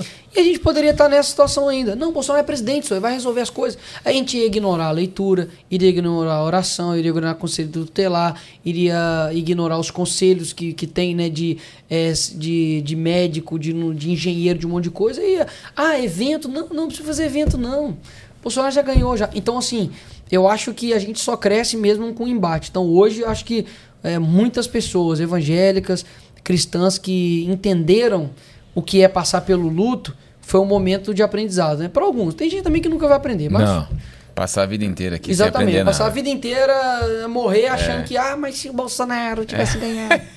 Eu nunca vi as pessoas tão interessadas por política como são hoje. Não, né? fato, isso isso é despertou verdade. nas Despertou. pessoas um interesse muito grande por política. Até mesmo porque a vida dela todo dia tá sendo ferrada por conta da política. Hoje a gente fala mais do Alexandre de Moraes do que da seleção brasileira. Não, eu, eu vou ser bem sincero, bicho. Antes, ó, em 2002 eu tinha eh, seis anos. Eu tinha seis anos. Copa do Mundo, lembro de alguns flashes assim e tal. É 2003, né? Cruzeiro foi campeão da Tríplice Coroa, não posso deixar de. né, não posso, né, não, não posso pô, deixar de lembrar isso aqui e tal. E eu lembro mais, é, o de 2003. E assim, é. Putz, onde é que eu tava? Que isso? Que a gente tava falando sobre o Bolsonaro ter despertado, Ah, né? tá. Alexandre de Moraes. Meu irmão, naquela época, Copa do Mundo, eu lembro que parava o Brasil. Para. Para. Eu pintei muito o rodapé verde, amarelo. Verde, amarelo. Fazia, eu não sei como é que chama aqui, mas é bambolim, que é de, de, de, de papagaio. Pipa. É, mas aí a, a, Não, eu a sei. rabiola. Como, sim. Sim. Aí eu, colocava lá, co- cortava, né? Pegava a sacola, cortava aqui, Aham. colo- fazia um nozinho, pum, fazia um nozinho, tum. Colocava na, na rua, cara. E todo mundo, não sei o que, e é gol. Naquela época, pra ser sincero, eu quando criança, eu achava que o Brasil nunca tinha perdido. Tipo assim, eu achava que o Brasil era bom em tudo. Tipo assim, ele nunca tinha perdido em nada, entendeu? Não é que ele, ah, ele ganha muito. Não achava que ele não tinha perdido. Tipo assim, vôlei, a gente tem um Giba, a gente é o melhor. Ah, E era uma época áurea É, no do futebol, a gente é o né? melhor. Ah, o Guga no, no, no tênis, a gente é o melhor. Eu achava assim que o Brasil, meu irmão, a gente é o melhor. E hoje, meu irmão, ser sincero, quem reúne, a não ser em Copa do Mundo, pra poder ver jogo da seleção? Mas esse ano que passou de Copa do Mundo, não cara, a gente nem os tava outros, tão né? ligado em Não, Copa do tá Mundo doido, como a gente tava pô, ligado tá em doido. política. Não, sendo bem sincero, assim, eu amo Copa do Mundo, assim, pra mim é uma coisa que eu realmente eu gosto, bicho, tudo mais e tal. E, e, poxa, Neymar tava ali jogando, tava dando a... Pô, falei, "Bem, esse bicho tem que ganhar, ver esse negócio e tal. Só que, assim, pela, por conta de tudo que aconteceu antes, eu fiquei assim, cara, mesmo que o Brasil ganhe, eu vou comemorar, mas não vai ser com aquele gás. Porque, assim, tem coisas muito mais importantes acontecendo aqui, cara. Tipo, eu não, eu, não, eu não posso ignorar isso, sabe? Eu não posso ser juvenil, sabe? Eu não posso ser uma criança. Porque uma criança, pô, é isso mesmo. Sim. É, o, mu- o mundo tá destruindo, mas é, mas é Natal. Você dá um presente pra ela ali, ela, você não vai falar com ela, ó, mas aqui, o diesel subiu, tá? você não vai falar isso com ela, né? Ó, o presidente é o Lula, tá? Não, meu irmão, você deixa isso aí pra quando ela crescer e falar, caramba, bicho, o Brasil era um lixo. Mas é, a gente, como adulto, a gente precisa ter essa maturidade. Eu acho que o Brasil tá, tá caminhando pra ficar bem melhor aí. Hoje o Brasil é a segunda nação mais cristã do mundo, mas em breve, com certeza, deve passar os Estados Unidos e se tornar a nação, a maior nação cristã do mundo, porque o, o cristianismo nos Estados Unidos está em declínio também, né? Sim. E como você acha que um país como o nosso, aqui majoritariamente cristão, permitiu que essa ideologia, essa ideologia de esquerda marxista entrasse em todas as esferas da sociedade? Porque a gente está falando aqui, Uhum. nós não estamos falando só do governo, do, do- do presidente, do STF, mas nós estamos falando Sim. desde a escolinha. Exato. Desde o professor lá do maternal, das criancinhas pequenas, como, como que foi que, que o brasileiro, o Brasil permitiu que isso acontecesse? Cara, é, eu vou, eu tenho que mostrar aqui só pra vocês verem que assim, realmente é, é, vocês vão conseguir adquirir boas coisas aqui nesse livro. No, na página 31 aqui da escola de Frankfurt, talvez você nunca ouviu, né, falar disso, né? Eu, Eu- nunca tinha ouvido, eu nunca quando eu tinha li pra mim foi uma novidade. Pois é, e isso e é muito importante. O que acontece? É, a escola de Frankfurt era, era, na verdade, era um instituto de pesquisa social é, socialista, mas eles falaram, pô, vai dar muito na cara. Troca aí, coloca a escola de Frankfurt, que aí ninguém vai saber. E tinha ali diversos ah, ah, pesquisadores, eh, filósofos, que entenderam que não estava dando muito certo o que a esquerda estava fazendo através da Revolução Armada. Só que eles desenvolveram diversas teses, como o Horkheimer, por exemplo, como o Herbert Marcuse. Só que teve a Segunda Guerra Mundial e eles foram para Cuba, né? Não, foi para os Estados Unidos. Nova York. Aí foram para os Estados Unidos e se ingressaram nas faculdades dos Estados Unidos. Então, desde a década ali de 60, você tem ali as universidades eh, dos Estados Unidos com professores já em, eh, eh, utilizando o marxismo né, cultural nessas universidades. O marxismo cultural não tem nem muito a ver com Marx, né? tem muito mais a ver com Gramsci, mas aí você compra o livro aqui e não vou ficar contando tudo É. não. Você lê aí. Senão o cara nem vai querer comprar, Isso, né? e o que aconteceu? Nisso, acabou que ah, os Estados Unidos começou a ir tomando forma, forma, destruindo os valores, destruindo os valores. Você tem, por exemplo, os anos 60, né? Que é sexo, drogas e, e rock and roll. Você tem ali o Woodstock, regado à droga, regado à música, ou seja, tudo aquilo que hoje é o mesmo método. É o mesmo método. E eh, isso foi trazido também aqui para o Brasil. Né? Então, quando você vê lá, na época, por exemplo, do regime militar, aquela coisa da semana da, da primavera, né?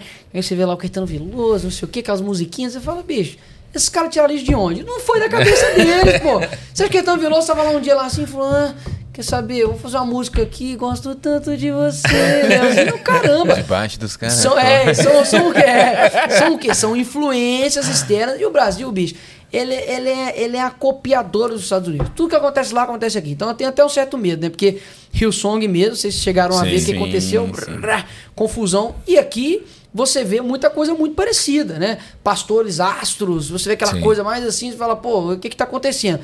Então a gente fica copiando as coisas. E a gente não ia deixar de copiar as universidades de lá. Então, pum, veio para cá pro Brasil também dessa, dessa mesma forma. No regime militar, os militares estavam muito preocupados com a arma e esqueceram dos livros.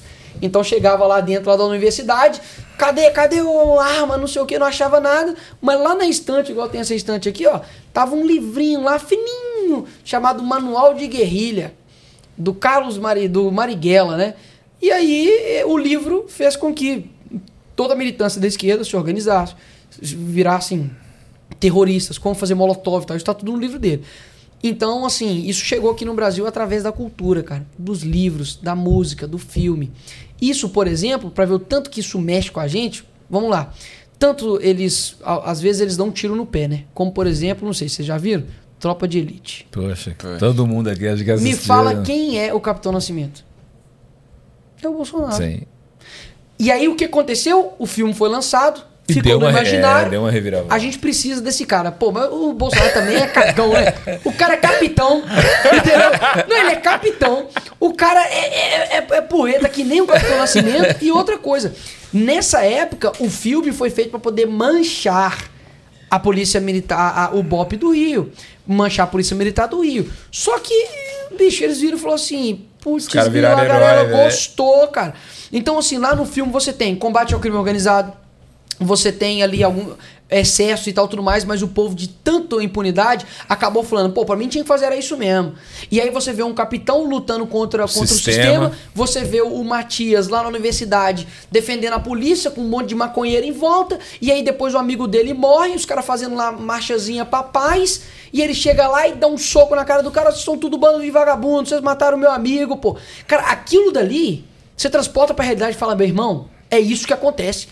Os, os caras, o- morre lá, o- eh, gente lá por causa do tráfico lá, os caras vão dar é, a mão no Largo da Batata lá, falam, oi, vamos, é, tu- todos pela paz, solta uma pomba. É, que pomba? Entendeu? O bandido tá lá com, com a Fuzil, K-47, fuzil, com fuzil, destruindo helicóptero de, de PM, e aí você acha que soltar pomba vai resolver alguma coisa? Então, assim, cara, o imaginário, ele é algo que primeiro você imagina aqui, depois você executa, pô. É que nem o Pelé. Pelé falava assim, ó. Quando eu tava lá no, lá no, no vestiário, enquanto os caras ficavam lá treinando, brincando tal, eu tava imaginando, como que eu vou fazer esse gol? Como eu vou fazer aquilo e tal? Hum, não é toda vez que dava certo. Mas quando você faz aqui, fica mais fácil você executar Sim. no, no, no real, Planeja. poxa. Então veio foi dessa forma. Veio através de música, cinema, arte, livro, né? Você vê, poxa, na, na década de 90, você não tem os escritos de Aristóteles todos traduzidos, mas você tem todos os livros de Antônio Gramsci no português já. Você vê o Jean Willis, que o cara, pô, é- o cara é um profundo intelectual, ganhador do Big Brother. Seu amigo, não né? é? É, Seu brother. Meu amigo tá amarrado. E o cara, bicho, veio do Big Brother e eu lembro que tem uma entrevista dele falando, citando Antônio Gramsci. Com qual idade você, ouviu falar de Antônio Gramsci? Cara, agora. Agora. É isso que eu tô te falando. Faz 30 segundos. Tem uns exatos uns 40 30 segundos, agora. segundos, é. Cara, é, pra você percebe? Então, assim, é, é- foi assim que eles entraram, cara, de uma maneira muito sutil. E não é à toa. Porque a Bíblia fala, né, que os filhos das trevas são mais prudentes do que os das Sim. luzes, cara. Os caras realmente. astutos, né? Enquanto a gente tá aqui, tem gente também trabalhando Sim, em contra também, sim. né? Sim, maquinando o mal, né? Ô, Nicolas, é, antes a alegria de um pai, né? A grande expectativa de um pai era mandar o filho pra faculdade, né? Sim. Hoje talvez não sei se os pais pensam dessa mesma maneira, com essa mesma alegria de hoje, porque a gente sabe que, digo para um pai cristão, Uhum. que o filho vai para a escola e se ele não tiver a fé bem firmada, ele com certeza voltar ele pra casa falando vai todos. voltar, Exatamente. e, justamente.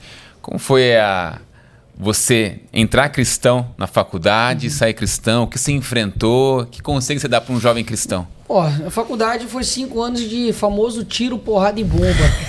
foi, foi insano, como eu disse. Quando a gente olha lá no, na Câmara, lá, vê os deputados, não chega nem aos pés do que é uma universidade.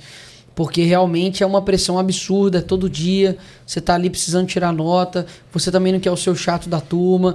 Mas, cara, eu, graças a Deus, eu nunca me preocupei assim com a opinião alheia, assim, sabe? É, se eu sabia que eu tava certo, cara, eu, eu realmente não tava nem aí, me lixava e fazia, suportava. E também acho que foi o momento de, de ser forjado, né? É, no, no privado, para depois Deus colocar no, no público, né? E assim, para mim foi uma experiência, para ser sincero, foi uma experiência assim que mostrou que é possível. Porque muito pai e mãe também fica desesperado de colocar o filho na universidade, mas desesperado por quê? Quem que educou ele? Ué, então você está dizendo o seguinte: eu criei, suponhamos que você é um técnico, tá? Você está criando o seu filho para ser jogador de futebol. Aí chega lá o seu filho lá para fazer uma peneira, você fala: Nossa, mas eu tô com medo dele não, dele não saber chutar. Você fala, "Ué, ué, Como que você você quer que ele a jogador? vida inteira pra isso. Então quer dizer de duas uma. Ou ele é muito ruim, ou ele não E o sabe. sonho é seu de ser exatamente. jogador? Ou ele simples, ou você não ensinou direito. Então assim, é, quando você tem um filho de um cristão despreparado para ir na universidade, a culpa é dos pais. Ponto. Começa por aí.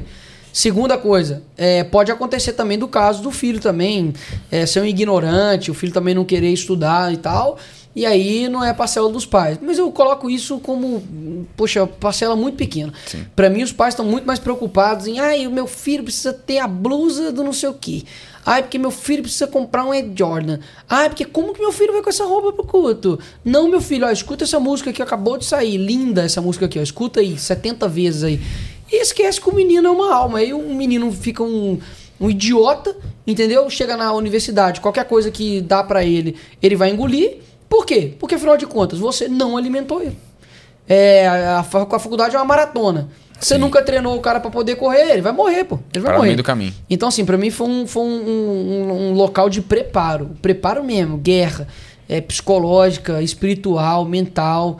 De você realmente conseguir, assim, lutar ali contra muita coisa. De você conseguir, tipo, pô, dar um passo atrás e falar, cara, será que eu tô certo? Será que eu tô errado? E depois você fala, não, tô certo. Você vê o cuidado de Deus ali com você, sabe? Então, pra mim, é, além disso tudo, eu sou, eu sou uma prova de que é possível passar na universidade entrando cristão e, e sair cristão, né? E a gente vê, você fez PUC, né? Uma faculdade católica onde hoje você, você vê um, um- esse ativismo E lá foi dentro. o que eu né? falei, eles não precisam criar uma. Eles podem criar uma outra universidade. Mas é muito mais fácil você um fi- infiltrar na católica, pô. É muito mais fácil você já, você já pegar algo que tá pronto. Claro. Ele não precisa criar uma outra coisa. Não, já pega a estrutura, tá prontinha. A, a- a arquitetura é bonita pra caramba, da PUC. Sim. Você tem ali jardins e tal, não sei o que, é uma coisa muito bem cuidada, estruturada e tal. E pra que eu vou criar outra coisa? Não, entra lá dentro, pô. Rapidinho a gente toma o espaço ali. é, é, e os professores eram assim, vocês não estão entendendo, não. Era só. Era Na época que a gente estudou não tinha. Não Se tinha. tinha, não percebia. não percebia. Não percebia. Pois percebia. É. É, muita gente fala isso que não percebia, mas pode ter certeza Não que percebia. tinha. Depende do curso também, né? Você tem alguns cursos, por exemplo, é, é, é, mais de exatas, que a galera dá uma segurada a mais, assim. É, nossa, era administração. Mas, meu irmão, filosofia, sociologia, História. antropologia, história, direito, Arquitetura. arquitetura, meu parceiro. Se a sala não tiver com cheirinho de maconha, Ah. já tá no lucro. Agora pensa na faculdade. Entramos na faculdade, eu e o Diogo na mesma sala. Na faculdade. Caraca. pensa, se estudava. Ah. Aí. A gente se converteu depois. Diz- né? É, eu converti Ah, depois, converti né? depois. É, bem depois. Eu entrei com 17 para 18, o Diogo tinha 19. Eu era repetente, né? Eu repeti um ano aí, então. Ah, mas Atrasei. chegou mais experiente. Chegou mais a experiente. gente nem viu passar esses negócios. Entendi. Mas aí eu, eu não tô zoando. Aí que eu vou falar um negócio aqui que é verdade. A falta de intelectualidade, de alfabetismo do, do, do, do brasileiro. Exato. Tem hora que é bom, bicho. Porque livra ele de ver esses trem. Tipo, o menino tá lá, ele quer saber de, sei lá, quer jogar bola. É. Ele não ouve a, a matéria. É até bom que ele não vai ouvir as coisas, entendeu? É. A gente, ficava, Estados a gente ficava no bar, chegava no final da aula, assinava ali e saía. Pois é, falando. teve um dia que eu cheguei pro Não meu amigo e como falei isso, cara. conquistar falei assim, a gente. irmão, deixa eu te falar uma coisa aqui. É, eu sei que, assim, você tá matriculado aqui na PUC e tal, não sei o que, mas assim, você não precisa, pra estar no bar, tá matriculado aqui não, tá? Tipo assim, Você pode só, só beber lá, sabe? Não precisa... Pagar. É, pagar, então você pode ir lá, irmão, tá de boa. Não, cara, aqui não sei o que e tal. Eu- a galera, realmente, tem uma galera que é, que é firme no golo. Você tá doido. Você fala no seu livro sobre as armas de influência política. Nós já falamos sobre umas- uma delas aqui, que foi o feminismo. Uhum. E agora um tema bem, bem sensível também. E uma delas é o ativismo LGBT. Sim, A Bíblia é contra a prática desse pecado e nós, como cristãos, também não concordamos com a prática homossexual. Mas hoje nós vemos muitos cristãos e igrejas abraçando essa causa. Você enxerga uma letargia por parte dos cristãos ou por parte da própria igreja em tratar do assunto isso sorreta, é, sorrateira, usei uma palavra difícil aqui, né? Sorrateiramente. Entrou nas igrejas. Eu digo isso sobre o ativismo LGBT Aham. mesmo, entendeu? É, é bom deixar que eu sempre falo isso, que é, é bom para as pessoas compreenderem. O homossexual é diferente do ativista LGBT, né? O ativista LGBT quer impor é, uma imposição e o, homossexual muitas vezes quer uma aceitação, né? Sim. E o que a gente percebe? De que a igreja, muito tempo, ela ignorou isso, não falou sobre sexualidade, tabu, não vamos falar. Só que outra pessoa falou no lugar. Não, não ficou vazio, né? E eu acredito que hoje a gente realmente precisa aprofundar mais para saber como lidar com tudo isso. Então, por exemplo, é, para mim, o, o pecado da homossexualidade, ele não é um pecado sacrossanto. Ele não é um pecado super pecado, ele é um pecado. Ponto. Ele é um pecado que tem as suas dificuldades, sua complexidade. Eu imagino que deva ser algo muito difícil. Uma pessoa ter desejos, né, ali é, é, por outra pessoa e carne, se né? envolver ali com outra pessoa, né? Porque também o, digamos assim, o mero, o mero, digamos, o, o desejo, tem gente que vai passar a vida inteira desejando fumar, mas não vai fumar, né? Porque largou o fumo e tal. Então, você você ter ali o relacionamento homossexual, você deixar aí ser levado por aquele desejo ali, faz com que você se afaste da vontade de Deus. Assim como bebida, assim como a mentira, assim como a gula, assim como a fofoca, assim como tudo que a Bíblia condena. Então, é, eu acho que a maneira de abordar isso tem que ser uma maneira é, é, mais clara, sabe, mais transparente, sem fazer com que, sabe, a pessoa é muito sensível e não pode falar a verdade para ela. Eu aprendi de que o Senhor ele veio com, com a graça e com a verdade. Então ele primeiro vem com a graça e depois com a verdade. Mas ele nunca deixou de vir com a verdade. Ele não só ficou na graça. Ele também trouxe a verdade. A verdade ela, conf- ela confronta. Mas tem maneiras de você falar isso com a pessoa também. Você não vai chegar pra pessoa e falar, ah, se você é homossexual, você vai pro inferno. Não. Tem maneiras de falar, olha, o teu pecado te afasta. O plano perfeito do Senhor é esse, sabe? Ele morreu por você, ele ressuscitou. Olha só o que, que ele fez pra você estar aqui hoje. Sabe, Deus quer cuidar de vocês. O que tá acontecendo com você é uma, é uma ilusão, uma mentira, sabe? Você tá sendo usado pelo diabo e tal, etc. Beleza, é uma maneira de você abordar a pessoa. O que não pode acontecer é você ser omisso quanto a isso e você não levar a verdade. E nós precisamos levar a verdade enquanto há tempo. Sim. Porque eu já vi dentro da igreja pessoas do tipo assim: ah, é, eu sou homossexual, o que eu tenho que fazer? A pessoa não fala em arrependimento mais.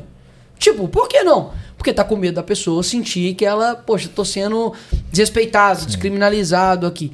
Então, assim. Medo é- até tomar um processo, né? Sim, é. Hoje em dia, então, tá doido. Se eu tomar mais um, entra na fila e faz um de cada vez aí. Porque...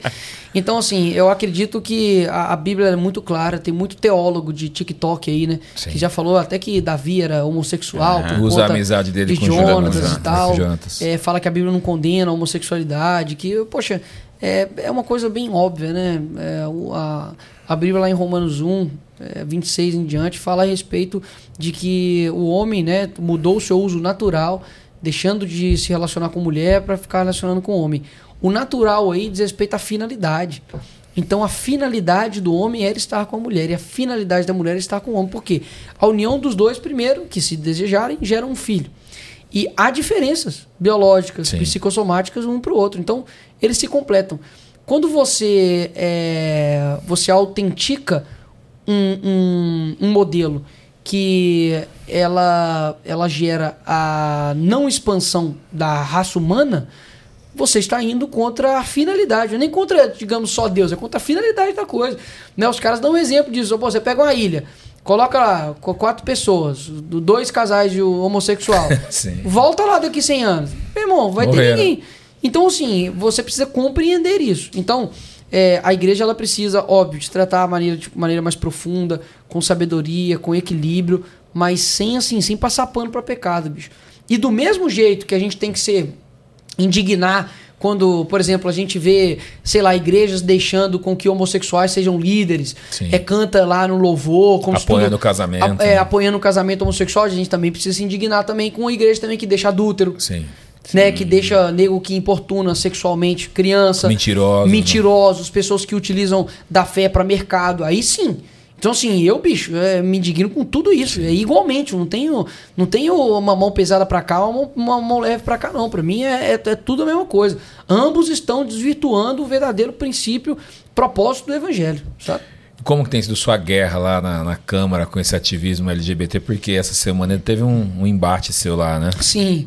Tá tranquilo, graças a Deus. Não tenho muito a Suave. comentar, não. É, suave não é porque eu tô com medo de processo, não. é Não, mas assim, é, os embates que nós, nós temos lá, né? Dessa vez agora aí, foi a questão do, do casamento gay. Eu, inclusive, fiz um vídeo, você que tá vendo aí esse podcast, veja o vídeo que eu postei lá no meu YouTube, é Casamento Gay, uma análise séria sobre o tema, que na verdade é uma, é um- é uma análise sobre o casamento em si. Não é nem sobre o casamento gay, é sobre o casamento. Sim. Resumidamente, é como se eu, eu pedisse pro quadrado para deixar de ter quatro lados. Ah, quadrado, você é muito retrógrado. Tenha três lados, pô. Ele deixa de, de ser quadrado. Então, se você fala pro casamento, ah, não, pode ser com três pessoas, pode ser com qualquer coisa, ele deixa de ser casamento. Porque o casamento tem uma finalidade.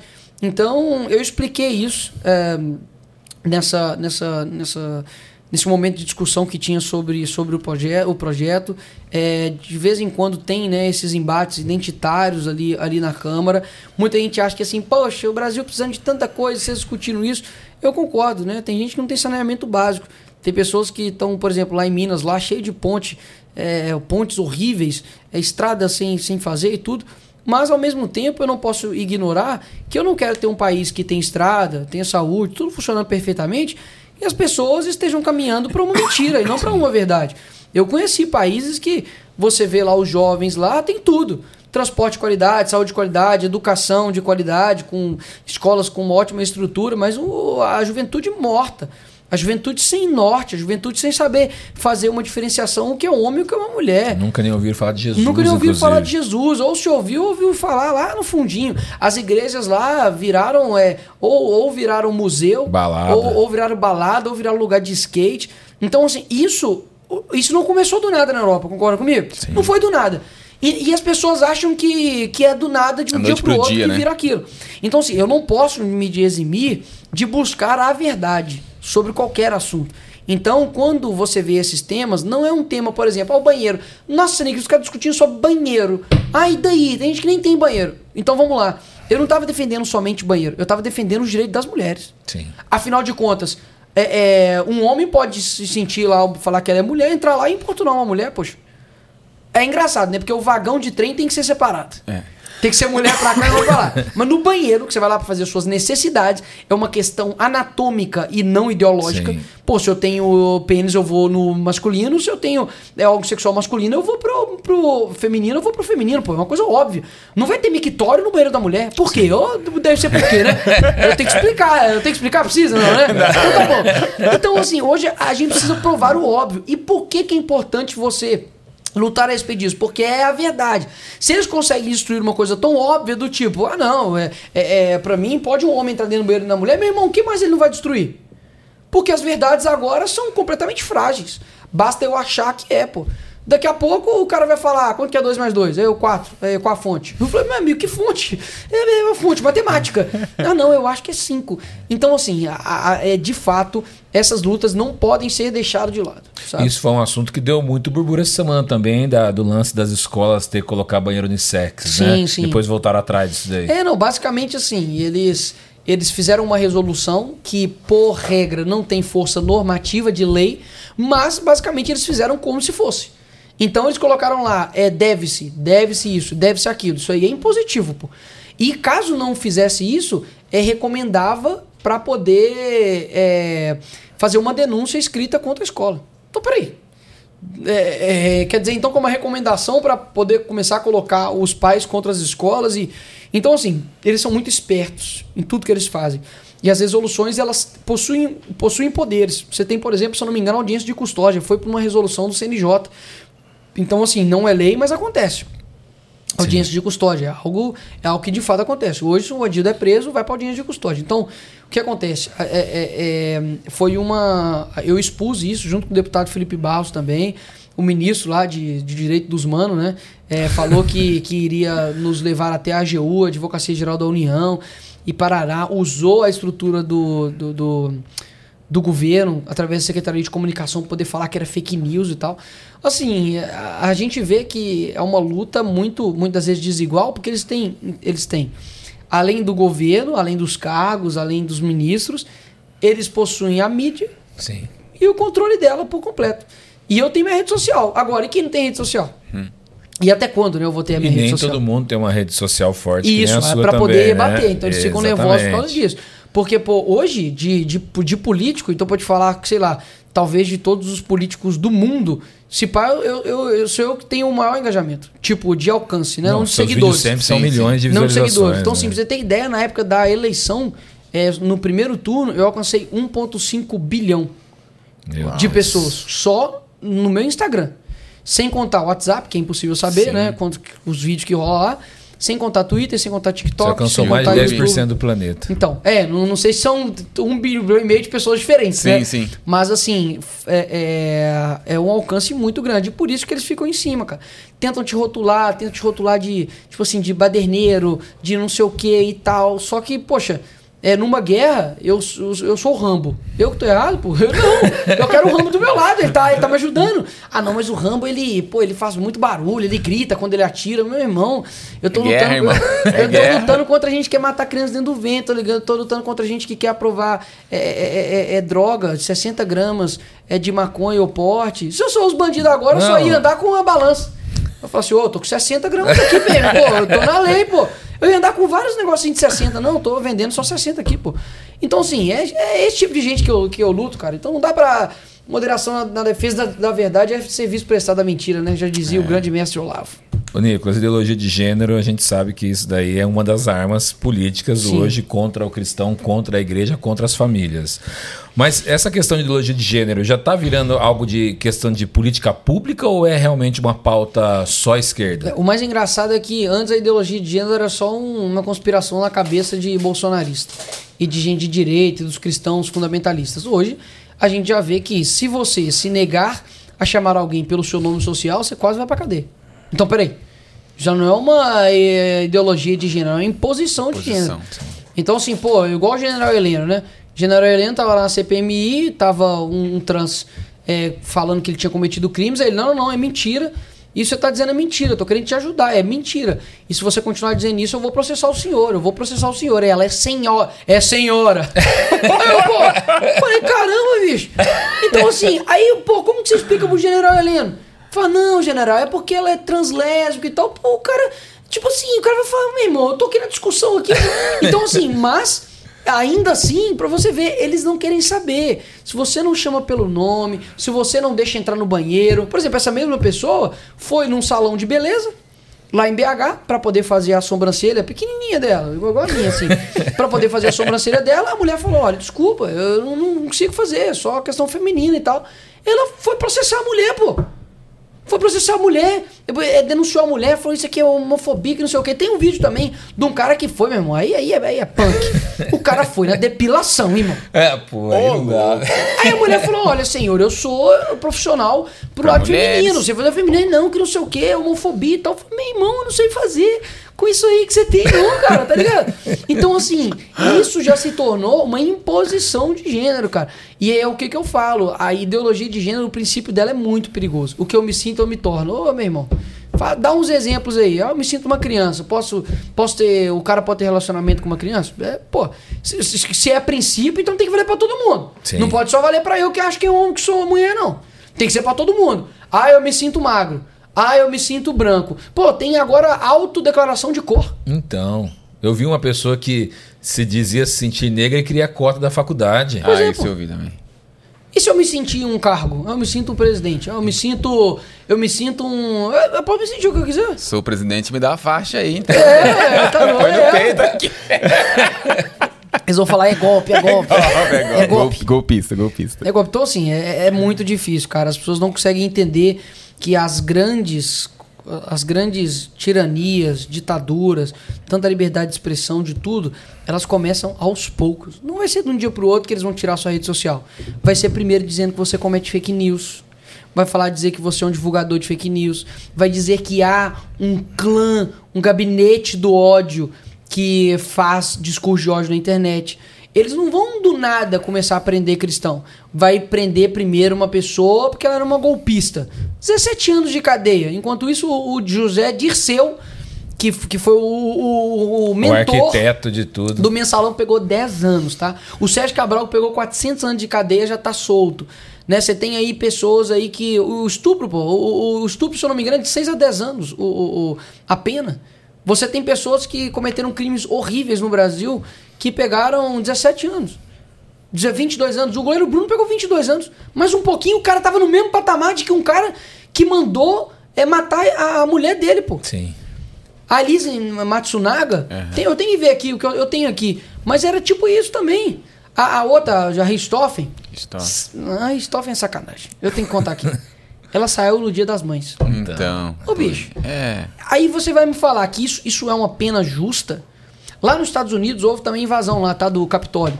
Os caras lá, o mais que pegou, que era o líder deles lá, pegou tipo três anos. Nos Estados Unidos, hein? Que a pena lá é tipo assim, meu irmão, se apontou a arma para alguém, ah, você é. pode ter pode de arma, mas se apontou a arma pra alguém de forma indevida, é cana. E a gente sempre vê os Estados Unidos como, poxa, lá tudo funciona, né? Sim, exatamente cana. Então, assim, o que acontece? É, hoje, você. Você. É, é, é, como eu disse, né, lutar por essas questões é lutar para que isso não chegue num ponto impossível. Eu não vou esperar eu estar preso para poder lutar pela minha liberdade, não. Pô. E outra, né? A gente tem que pensar que nós temos filhos também. Você vai ter sua, sua filha aí, tem os meus filhos pequenos também. A nossa grande preocupação é isso. Poxa, uhum. você vai jogar na escola e vai ter essa ideologia maligna que pode transformar a cabeça do meu pequeno e não Sim. é o que a gente como pai deseja para ele. Lá nos né? Estados Unidos, cara, a quantidade de vídeo que eu vejo de professor com bandeira LGBT dentro da sala, é drag queen fazendo show para criança pequenininha, é professor ensinando ideologia é, pronome neutro dentro de sala de aula, é, assim, umas coisas absurdas. Os Estados Unidos, posso falar, está muito mais avançado que a gente. Muito mais. muito mais. Mas por quê? A igreja lá estava preocupada com pirotecnia, uhum. com show, luz, cheiro. E, e, e, pastores astros, e que não sei o que, e tá em música. Oh, a beautiful name e enquanto isso, os caras estão lá e descendo a lenha, e é ativismo LGBT, e é passeata com gente se sentindo cachorro, e é, e é, e é criança trans, e é gente fazendo transição de gênero, aprovando lei para poder, se caso isso não for feito é, é, com o consentimento dos pais, dar multa pros pais. É uma confusão danada, mas a gente tá lá. Não, vamos, vamos, vamos comprar ar-condicionado aqui pra igreja. Pô, então assim, os Estados Unidos, o que eu falei, o que acontece lá, acontece aqui, Sim. bicho. A, gente, a única coisa que a gente tem assim que acaba atrasando é que a gente é, é ruim até para fazer o certo. A gente demora, entendeu? O brasileiro é, é assim. Então, assim, até pra fazer o errado a gente demora. Então, o Lula, pô, o Lula. O Lula demorou três, três, três eleições para ganhar presidente. Então, assim, o que atrasa o Brasil é isso. Lá nos Estados Unidos, pelo menos, os caras são assim, frenéticos, workaholic. Sim. Os caras querem fazer é rápido, Aqui, né? Brasil, né, deixa, deixa pra amanhã. A gente teve em Chicago há meses atrás, e a gente teve em Chicago na Semana do Orgulho Gay, meu irmão. Uhum. E o que mais espantava a gente era que nas igrejas, tanto protestantes quanto católicas, estava a bandeira do orgulho gay exposta em todas pô, as lá igrejas. Em Brasília, pô. Sim. Lá em Brasília, do lado da minha casa. Né, amor? Os caras estavam com uma bandeira LGBT gigantesca. A igreja era, eu quero que era. Não sei se era metodista, luterana, sei lá o que que era. Mesmo uma bandeira grandona de todo tamanho, cara. Mas lá nos Estados Unidos, ó, eu, eu vi um documentário sobre a, a Hillsong lá. E o, o, pastor lá, né, que cometeu adultério lá e tal, tudo mais, e saiu da igreja e etc e tal, ele falou que o pessoal lá em, em, em Nova York, acho que é Nova York mesmo, não sei se é a igreja dele em Nova York, mas acho que é em Nova York mesmo, lá em Nova York, começou a pressionar ele do tipo, ai, porque o louvor não tá tendo representatividade dos negros, que não sei o que e tal. E tipo assim, aí em vez do documentário mostrar, gente, vai tomar banho, né? Tipo, representatividade não, você sabe cantar, entra, você não sabe, sai. Sim. É simples assim, ninguém que tá pela cor, cor, não. Né? Aí ele, é, mas eu aprendi muito com eles, porque realmente eu comecei a perceber que eu, a gente precisava de representatividade. Só que. Eu tô assim, o quê? Aí, olha que, olha que loucura. No documentário fala que tinha um cara lá, que ele sempre cantou, era homossexual, sempre cantou lá na Rio Song e tal, tudo mais, homossexual, todo mundo sabia que era homossexual. E aí que o cara chegou para esse. É o Carl, né? Que ele chama, o pastor. Sim. Falou com ele, pastor, vou participar de um programa e tal. Aí o pastor falou: não, vai lá, tranquilo, tá de boa. Que era o de férias com esse, tipo, é a mesma coisa. O cara participou e tal, tudo mais. Depois que isso vazou, aí o pastor principal, que era lá da, da Hillsong, também que saiu agora também, é, chegou e me emitiu uma nota, pediu pra ele, falou que ele nunca participou de liderança e tal, tudo mais, sei o quê. E em vez do documentário, tipo assim, falar assim, pô, no fim das contas, o pastor errou de ter deixado ele ir, a igreja errou de ter deixado ele no, no posto de liderança, devia ter, poxa, né, conversado com ele e tal. E o pastor acabou fazendo o certo, né, de emitir essa nota, não. Os cara, aí o, o homossexual lá, aí lá, lá que eu vi que a Hillsong, ela, ela mente. Tipo assim, ela diz que tá, é, divers, é diversificada, Sim. de representatividade, mas na verdade eles não são nada disso. Só que, quando eu olho o que, que a Hillsong fazia, eu falava, meu irmão, e a, a, é a igreja mais, mais assim, diversificada, cheia de coisas que tem. Mas nos olhos do mundo, eles são conservadores. Sim. Mas pra- a gente sempre olhou, antes a gente sempre olhou assim, com muito bons sim. olhos, Sim, né? eu sempre olhei, mas depois eu comecei a ver umas coisas eu falei, não, não, não, não. Falei, não, isso, isso, isso não tá certo, cara. Isso não tá certo. Sim, você vê os, os pastores astros, né? O cara, meu irmão, ia com a calça mais colada que o do Chitãozinho Chororó, né? Sim. Se cantasse mais assim, aí depois tá lá com a calça toda cortada, com a gola V aqui, com o negócio aqui. O pastor parece. Aí tem uma foto lá desse pastor lá, com ele com o Justin Bieber, com sem camisa, aparecendo aqui quase que a virilha dele toda aqui, pô. Um cara que sai assim, no mínimo, ele tá, querendo, tá caçando alguma coisa. Evangelizar não é. né? Evangelizar não é. Ele tá querendo pelo menos uma ovelha, né? Uma ovelha sem lã. Como é que o senhor fala, boss? A calça mais apertada do que o quê? Mais justa que a justiça de Deus. É, a calça mais justa que a justiça de Deus, não é possível. velho. Aí, poxa, aí você vê o cara e você fala assim, meu irmão. Então, assim, olha, olha, olha, olha só o que que. Aí, aí que tá. Que o que que esse cara fez não foi só um. O escândalo dele não foi o adultério que ele cometeu. Porque, meu irmão, Davi também cometeu adultério. E qualquer pessoa pública, qualquer pessoa que está na frente, ele tá à mercê de cometer pecados. E graves, pecados duros. Mas é o que? Pessoal, perdão, tô arrependido, vou afastar da igreja. Quando a minha liderança achar que eu tô pronto para vir, eu venho, eu volto e tal, mais. Se caso eu voltar também. Talvez ser uma coisa tão, tão esquisita que não dê pro cara voltar. Né? Mas enfim, eu voltar que eu digo numa posição de liderança, né? Mas como membro, como pessoa ali, ok. Não foi isso. Foi porque o que ele fez lá na igreja, de transformar a igreja num business, de transformar a igreja numa coisa que, pô, entra do jeito que você tá e fica do jeito que você quiser, isso trouxe pra cá pro Brasil. Sim. Isso trouxe pra cá pro Brasil. Então, assim, olha que loucura. Ele não tem ideia da dimensão do erro que ele cometeu, cara. Ele não tem ideia. Porque era uma igre- querendo era uma igreja de influência eu mundial. zoando, eu tô querendo ir lá nos Estados Unidos trocar ideia com esse cara, real, do nada. Falar, irmão, oi, tudo bem? Hello. Hello, Hello. Nicolas. I'm Nicholas. Aí Nicolas sou. É, você fez merda, irmão. Fala, senta aqui, vamos, vamos conversar aqui, cara. Fala com ele, cara, e eu, eu tô com muita vontade real de fazer isso. Porque assim, quando eu fico focado no trem, bicho, velho, eu vi tudo, eu vi tudo sobre esse cara, tudo. E tal, a história dele e tal, não sei o que. E eu falei, meu irmão, isso trouxe, ele trouxe essa parada pra cá. Sim. A- As músicas, por exemplo, é, antigamente, do Diante do Trono. É, é, por exemplo, Preciso de Ti, aquela. Poxa, como é que chama aquela? Não é Leva-me Além, não. Leva-me Além é do. É do Apacentar. É, tem, tem, tem várias do Diante do Trono que foi tudo o som que fez. E eu não tô falando que é, é errado, não, mas só pra mostrar que o que faz lá, chega aqui. Sim. Faz lá, chega aqui. Então lá era aquelas músicas. Aí passou pra cá. Aí o worship começou lá. Aí jogou pra Veio cá. pra Meu cá. irmão, Exato. a, a gen- a gente, a gente parou. Fizeram música com uma frase agora nós só. paramos de fazer música. Sim. To- escuta, eu não tô brincando. Todas, todas as músicas que a gente canta hoje, todas, é tudo dos Estados Unidos. Sim. Você acha elas, você fala assim, que eu não acredito. Essa mesmo, qual, lindo esse nome é, é de lá. Você pega essa. é, Ah, do, do Maverick, do. a, do, a do Maverick, você pega to- todos esses. Todos- até a, a do Grandes Coisas São Campo por vir. Fernandinho. É de lá também, pô. As músicas de lá. Então, assim, a gente parou de, de, fazer, de, de fazer as músicas. Cadê aquela, aquelas músicas, como por exemplo, eu não sei nem se Grande ao Senhor é daqui. Se pá, eu não sei, mas se pá deve ser, mas também não sei mais, né? É, Great Tudo que Lord. sei é que não sei. É. É o maior sábio. né? Aquele que- é, esse cara é um sábio. Pô, Poxa, aí você olha lá, né? Cadê as nossas músicas, poxa? Tem a... Lucas, né, que faz Stephanie, É, pega pois uma é. O que é Belucas, né? É Tem, que fazer um... Kleber, né? Ah, é. Ela, Em tempos de É, guerra, precisamos... As músicas, as músicas tinham letra. Exatamente. Você tem as músicas mesmo do Apacentar, né? A do. A do.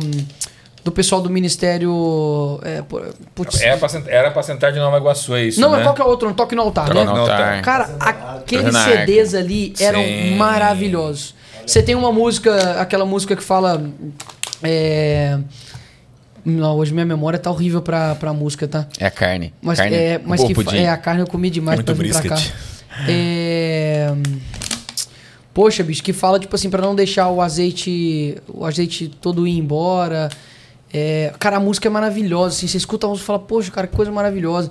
É, e assim, aí você percebe que a gente parou, cara, de fazer música com poética, músicas que exaltam o Senhor. Não somente um looping que vai criando uma vibe e que, Exatamente. você chega dentro da igreja. E um ritmo que você fala cria assim, isso também. Caramba, meu irmão, isso aqui não tem absolutamente nada diferente lá fora. Muitas vezes a gente é uma cópia mal feita do mundo, porque o show do Alok é muito melhor.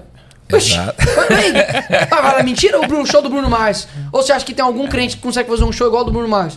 Que consegue fazer um show igual do Coldplay? Coldplay, com as falar. luzinhas lá e pá, que não sei o que. Você fala, caramba, meu irmão, isso aqui é muito da hora. Sim. Daqui a pouco, você, daqui a pouco vai ter um que vai meter um negocinho desse e vai estar lá fazendo negócio. Então, assim, os- o mundo ele sabe fazer essas coisas. E a gente fica numa ânsia de querer copiar o mundo pra poder ganhar as pessoas do mundo. Que estratégia maluca é essa?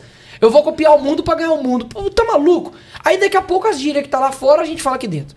Foi Aí- exatamente o que o Hernandes Dias Lopes falou aqui nessa mesa. É, pois é, pô. aí. Que a igreja, ela quer fazer de tudo pra copiar o mundo. Foi um Reels que Exatamente. deu mais um milhão Mas de visualizações. o mundo já não aguenta o mundo. Ele falou assim, o mundo já tá farto dele mesmo. Exatamente. Aí a gente vem com uma cópia mal feita dele. Uhum. Quem que vai comprar a gente, cara?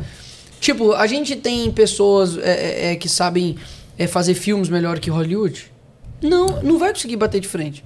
Então, assim, os que, e os que fazem são, por exemplo, igual o Som da Liberdade ou Uma Paixão de Cristo, por exemplo, que são exceção da exceção da exceção. Agora, quantos filmes que furaram a bolha igual Paixão de Cristo? Não, a gente só tem os filmes pra nós mesmos. Só a gente conhece Quarto de Guerra, pô. Só, só nós que, que vê Quarto de Guerra, que vê o filme Só é de Verdade. Só a Os gente corajosos. Corajosos. é, esse- esses filmes aí, ó, Renan sabe todos. né? Rota de Fogo, esses negócios. Tipo assim, o filme é caricato. Prova, prova Muitas de vezes prova o filme de- é, prova prova de fogo. tipo, o filme é caricato, igual o filme Deus, Deus Não Está Morto. Sim. Todo mundo falou assim, Nicolas, você precisa ver aquele filme que não sei o que pra... Eu falei, tá, beleza. Aí eu vi o filme, achei assim, interessante, mostra, tipo, um, um, um Um estudante e tal, tudo mais, o professor ateu. Mas os argumentos que eles estão discutindo ali, posso falar com você, quando eu vi, tava atrasado em 10 anos. tipo, já tava desatualizado. É tipo hoje, eu, eu sei lá, eu tô, eu tô fazendo uma. É porque vocês vão entender, porque vocês veem batalha de rima. Eu vejo muito. Batalha de rima? Já Ah, vi de rima, sim, Pois Já, é, já eu vi, vejo já muito batalha de rima. É tipo assim, hoje, mano, a nova geração, ela tem uma pegada muito diferente da passada. muito diferente. Tipo, não dá, cara. Tipo assim, você colocar, sei lá, o, o, o 90, o César, é, esses caras tudo, bater de frente com os outros caras lá atrás. É diferente. A construção, o, a rima, os, os, os objetos da, da, da, da, da rima, sabe? Tipo, o Dudu, botar esses caras assim, não dá. Porque os caras estão muito aqui, bicho. E os caras lá de trás. É uma outra pegada, tipo, eles fizeram a história deles. Mas é diferente do de agora, entendeu? Bicho, quem vê esse corte aqui vai entender nada. Nicolas fala sobre batalha de rima. Mas esses caras, bicho, esses caras. Não, esse aqui. Pô, aí não. Aí, aí eu, eu sou, eu sou um. Estão pedindo pro, pro, pro Nicolas fazer uma rima Não, eu sou, É, eu sou é. um transrimador. Faz uma rima com o Lula. Com Lula. Ah, fazer rima com Lula. Essa tá pronta Pediu já. né? picanha e vai ter abóbora. Não rimou, mas não importa. Se achou ruim, faz o L. Não é bissério, não tem condição, cara. Os caras, os caras, os caras são muito bons, cara. Tipo assim, é impressionante, bicho. Eu fico assim, falo, mano, os caras são muito rápidos, velho. Tipo, é uma coisa bate lá e cá, mas enfim, como nós chegamos em batalha de rima, né, pessoal? É incrível. Pois é. Esse podcast aqui tá incrível. A gente tava pensando, quando a gente tava falando da calça apertada, teve um pastor da nossa igreja que fez uma bariátrica agora quarta-feira. E sabe o que ele escreveu no grupo? Eu quero emagrecer pra usar o calça, calça apertada que nem as do Diogo, velho. Falei, caramba, como assim? Eu nem uso calça apertada, velho. Calça apertadinha lá, pô. Não, não dá, não dá. Nós estamos falando aqui sobre cultura e esse grande problema é, dos streamings, televisão. Poxa, Sim. eu tava assistindo, assistindo uma série legal na Amazon esses dias, nem vou falar o nome aqui pra não fazer propaganda. Mas falei, poxa, olha só, tem até uns símbolos aí apontando para Jesus, mas de repente. Pau, Jesus vira gay. Não. É, porque tá nesse nível. A pô. principal, a principal atriz ali do, do- da série é, é namora outra mulher. Então você vê como essas coisas vêm vindo é, é, sutis para dentro da É, nossa uns casa. caras que falam muito sobre isso, não no meio cristão assim e tal, mas eles têm uma análise muito boa, é o pessoal da linhagem geek, que são os irmãos Alba lá, o canal deles é bem legal. E olha só o nível que tá as coisas. A Branca de Neve e os Sete Anões, certo? Sim. Não vai ser anões mais. Não vai ser Branca de Neve e os Sete Anões mais. Porque o anão é tipo assim, é tipo, é ofensivo e tal, aí vai ser tipo Sete Ladrões, tá ligado? Assim, é uma parada bizarra. E aí a, a, a, a bruxa, né, que tem lá, ela não vai ter espelho também. Porque a bruxa é mais bonita que a Branca de Neve. A bruxa é a Gal Gadot. Sim. Sabe a que faz a, a mulher, a Mulher Maravilha? Mulher Maravilha. Pô, Mulher Maravilha. Como que a bruxa é maravilhosa? aí se ela perguntar, existe alguém mais bonito do que eu? Aí o espelho, não, acabou o filme. É isso. Pô, o Robin Hood, ele já, tipo assim, mais não rouba dos, dos ricos e tal. É tipo, é uma mulher, o Robin Hood é uma mulher. E, sei lá, a história dele é é meio. Assim, tem nada a ver, entendeu? Tipo, você pega o. O He-Man. É, o He-Man, ele morre no primeiro episódio e quem assume o protagonismo é uma mulher. Tipo, é. É, é He-Woman, né? É tipo assim, é bizarro, cara. E, ou seja, eles mudam. Sim. Sabe? O super-homem mesmo, aí não é o super-homem em si, mas é tipo um personagem que é igual ao super-homem. E aí ele é gay, ele, ele é tipo um ativista global, ele é tipo a. Ele é a Greta. Eu sou, eu sou um É, super, exato. super chata, né? então, assim, eles pegam isso. E é óbvio que eles vão fazer isso com tudo, cara. Nos streamings, é, na, na- na- nos filmes, documentários, novelas. Você vê na novela. Na novela, o. O, o- o gente boa, legal e engraçado é o, é o gay, que corta cabelo, provavelmente. O traficante é a Juliana Paz. Eu nunca vi um traficante bonito igual ela, tá? Eu moro na favela a vida inteira nunca vi uma, uma traficante bonita. O PM tá aqui, ele. Você já, você já eh, prendeu a Juliana Paz já? Uma, traficante gata já? Uma traficata? Não. Pois é, pô. Aí coloca, não. E aí o bandido é o gente boa, é o Carl Raymond, né? É o cara bonito e tal, não sei o que, gente boa, pá, que ajuda a comunidade. Você fala, mas que- que mundo que a Globo vive? Então, sim, eles vão modificando isso. Aí o garanhão da, da novela é o cara que trai, é o adúltero, é o que não sei o que. Então, assim, isso vai sendo ó, jogado na sua vida pra quando você for tomar a decisão, você se alimentou de tanta é, princípio ruim que você vai tomar uma decisão de acordo com aquilo que você se alimentou. Sim. Então, poxa, adultério pra mim tá normal. Sexualidade também tá normal. Você rola ali o TikTok, rola as coisas ali, sempre tem que ter apelo sexual. Sempre. É, pornografia e música tá ok. Palavrão toda hora. Então, meu irmão, se eu viver isso aqui também, eu só vou estar vivendo aquilo que eu tô vendo. Ô, Nicolas, mas na sua opinião, essa é a arma política mais poderosa que existe? Essa mídia, re- redes sociais, Cara, streaming? Eu acredito que sim, porque é algo que tá todos os dias, tá de diversas maneiras. Então, assim, uns é vídeo, outro é através de humor, outro é através de influencers, é, vai ser através do celular, através do filme, através da música. E como eu disse, isso acaba por nos dominar sentimentalmente, né? Então, assim, a pessoa olha al- alguém, olha um filme. O filme, assim, tá maravilhoso. Igual você falou, o filme tá maravilhoso top. um negócio bacana e tal, o ator muito bom. Aí no meio tem uma cena lá, nada a ver. Aí você fala, putz, velho, caramba, mas assim, Tava ah, deixa, bom, ignora né? essa parte aí. Mas, você, mas assim, de cada partezinha dessa, de cada coisa que você vê, dá o todo, Vai né? formatando a mente. Vai, né? exatamente, vai formatando a mente. Então, assim, pra mim, a, é uma das armas mais, mais fortes, se não a mais forte que, que tem disparado. Nicolas, a gente tem que levantar uma geração de verdadeiros cristãos que sejam realmente envolvidos com política. Se a gente não, não levantar pessoas, cristãos, jovens, que queiram política, e que queiram fazer parte da política, eu não vejo é, uma Futuro. mudança é, no nosso país. Você já pensou em uma escola para formar jovens cristãos políticos? Então, a, a, a escola, assim, pra mim é um sonho um pouquinho mais distante, porque, poxa, você fazer ali uma grade curricular, professores, é muita grana, mas é um sonho.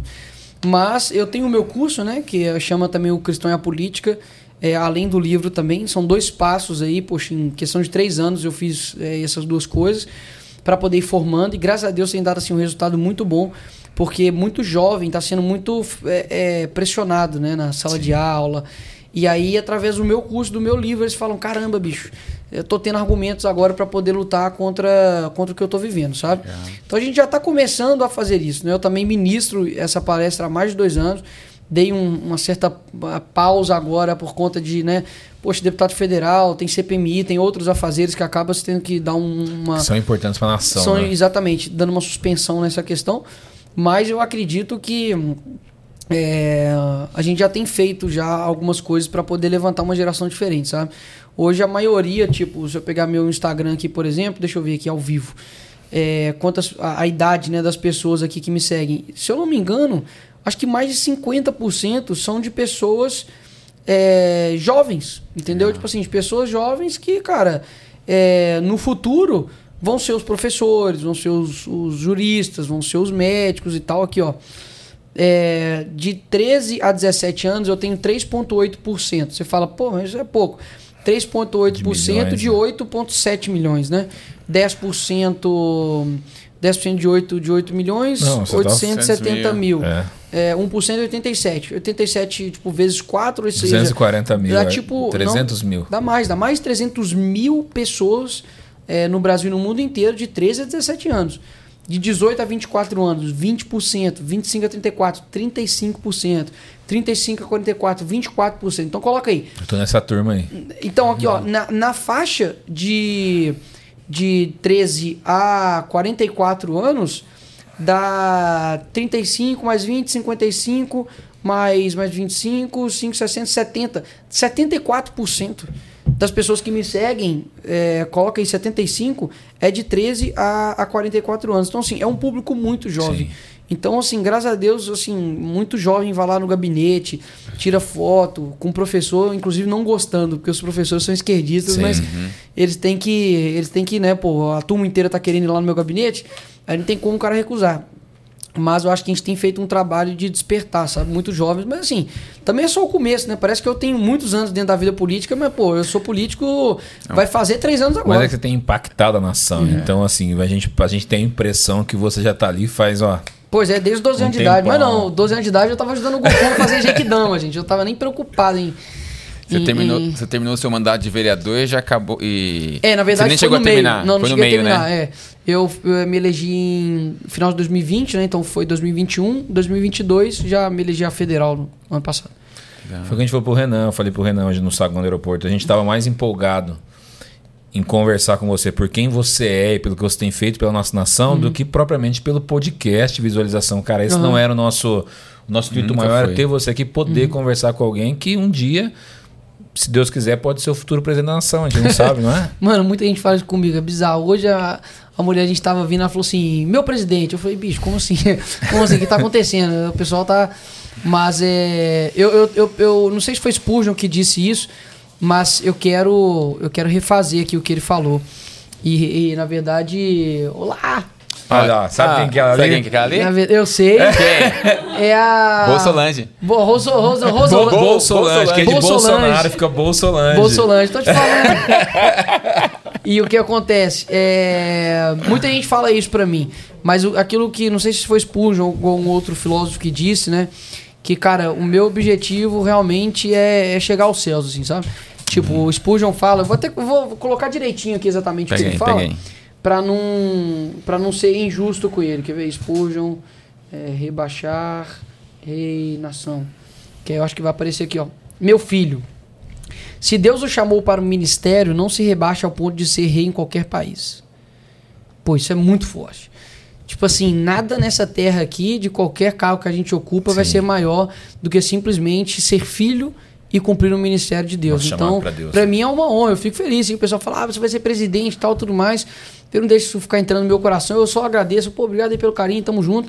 Mas assim, é, eu acredito que eu tenho que cumprir o meu, o meu ministério, né? Sim. Ponto. E a gente está muito, realmente, muito, muito feliz. Vinha conversando com o apóstolo. Pra gente, assim, Uhum. ter você aqui, a gente, pra gente é uma honra muito grande. A gente sabe que. Você acha que você era a última pessoa que eu pensava que um dia a gente ia sentar numa mesa para fazer um podcast. Não, nem, que- nem passava pela nossa Pô, se mente. você tivesse falado foi- que eu vindo pra cá ia comer aquele pudim, já tava aqui há muito tempo. já tava aqui há muito tempo. Esse é o jeito de me trazer. Gente, quer me levar pro podcast? Me dá comida. Aí, ó. eu, sou, eu, não, eu não cobro Churrascaria nada. eu não- boa. Devia ter pego de viagem, né, Lívia? Olha aí, falhamos, um pudim, uma carninha, qualquer coisa, eu tô, tô dentro, pô. Eu sou tranquilo. Ô, Nicolas, tem uma pergunta bônus aqui que foge do papo do Show. Cristão e a Política. A gente sempre pergunta para os convidados que vem aqui, porque como a gente trabalha com, com livros, né? Uhum. E a gente sempre coloca um cenário apocalíptico, a gente é, é pós-tribulacionista aqui, então a gente vai estar aqui no meio do O cenário papo. apocalipse. Imagina É. que você esteja em 2023. É. As pessoas estão falando que homens têm útero e, e podem menstruar. Imagina esse cenário aí. Beleza, tô pensando aqui, vai lá. E aí você precisa sair correndo com a sua mochila e colocar dois livros dentro dessa mochila que não seja a Bíblia, que a Bíblia já está com você. Quais seriam? Pô, eu não vou falar o meu pra ficar muito, né? Pra ficar muito assim, ah, o, O meu. cara tá se achando. é. Não, não, mas eu, eu realmente levaria levaria Cristianismo Puro e Simples, do C.S. Lewis. Lewis. Porque realmente, assim, aquele livro ali, poxa, mudou minha vida. Eu falei, caramba, velho, tudo que eu imaginei que eu sabia, eu realmente não sei absolutamente nada. E a vida intelectual do padre Longes. Não sei se é assim que se fala, mas a vida Não intelectual. A vida intelectual. Ele é um livro espetacular, Legal. que foi o livro que o Olavo eh, leu e fez ele deixar de ser jornalista para poder ser filósofo e se dedicar ao ofício de ser professor, né? Então, para mim, são os dois. Até mesmo porque a vida intelectual, ela, ele passa assim diversos conselhos, sabe, da própria vida dele, do que ele fez para poder chegar, eh, ter uma vida reta, uma vida santa, né? No final de contas, ele era um padre. E acredito que o cristianismo puro e simples, porque seria um, um plus na minha vida também espiritual, assim, porque ele dá diversos diversas estruturas com relação à realidade, à verdade, sabe, a, a questões muito concretas que a gente não pode esquecer. Então, poxa, se eu tivesse em 2023 com pessoas falando que homens podem menstruar e, e podem ter filhos, eu colocaria dentro da minha mochila, com certeza, cristianismo puro e simples e a vida intelectual. Você já é o terceiro que fala do cristianismo puro e simples aqui. Ah, que show, cara. Aí que eu paro pra pensar, cara. Isso eu acho muito doido. Você pode falar que eu viajo, mas eu viajo mesmo. Você já viram Efeito Borboleta? Já, o já, filme? já. Faz Esse- tempo. Esses dias eu vi, de- eu vi de novo, cara. Não que, obviamente, eu não acredito que você vai pegar um caderno e vai voltar ao passado e mudar tudo. Mas o efeito borboleta surgiu da, da, né, de que eles falam que o mero bater de asas de uma, de uma borboleta que modificou ali a- o, o, o ar fez com que sequências de ações viessem a dar um, um tsunami, né? E mais assim, sem levar para o lado do efeito borboleta como filme, né? É, eu acredito muito nessa questão de, de uma ação e uma consequência, sabe? É, pode colocar aí até a, a, a lei da semeadura, né? Você planta, você colhe. Cara, o, o C.S. Lewis não sabe o que é podcast. Tipo, o C.S. Lewis Nem ele não imagina, tem né? ideia que haveria o Plenicast. tipo, ele não faz ideia, ele não, ele não tem ideia que isso aconteceria. Ele não, é impossível. É tipo chegar pra alguém lá atrás e falar, "Ó, um dia você vai poder conversar com alguém no, no Telefone, num negócio que vai aparecer. Não dá, velho. É tipo o João, pô, na ilha de Patmos. Eu fico pensando, Deus, que sacanagem, velho. Você deu umas imagens pro cara que, tipo assim, meu irmão, é, aí tá lá um helicóptero passando lá, dando tiro. Aí ele, cara, era um besouro. um besouro gigante, assim. Era a maneira que ele tinha, né, de falar e. De enxergar, E, é, né? e aí é reproduzir. fogo pela boca, que não sei o quê. Então, assim, é, é, o C.S. Lewis, ele jamais imaginaria que ele estaria influenciando a minha vida, cara. E é isso que eu acho que esse é o maior peso que nós temos que ter com a nossa missão, de que tanto a nossa ação ela pode gerar vida, C.S. Lewis gera vida na minha Sim. vida, mas quanto a nossa missão também pode gerar morte. Né? A gente pode parar de falar e é, aquela palavra pode deixar de converter alguém, que converteria uma pessoa, converteria outra pessoa e essa pessoa, sabe, faria coisas inimagináveis. Então, é, é como se fosse uma, sabe, uma árvore ge- genealógica, né? Poxa, suponhamos que o, não, não existisse o seu avô. Você não existiria, irmão. Quantas pessoas deixariam de existir? É a mesma coisa, eu acho que no mundo espiritual, sabe? Você corta um chamado aqui ou deixa de exercer ele, olha a quantidade Sim. de, de, de pessoas que estão deixando, sabe, de ouvir sobre o evangelho, de ouvir um posicionamento, de refletir. Então, por isso que eu acho muito sério quando se trata a respeito de, de posicionamento, é, de unção e de propósito, porque não afeta somente a você, né? Afeta é, infinitas pessoas. Infinitas pessoas. Top. Ô, Nicolas, fala pra aquela câmera ali, ó, do seu livro. Faz Pô. o seu merchan aí, brother. O Nicolas endoidou. Promoção. Tô brincando. Mas, pessoal, esse aqui é o livro, né? O Cristão e a Política.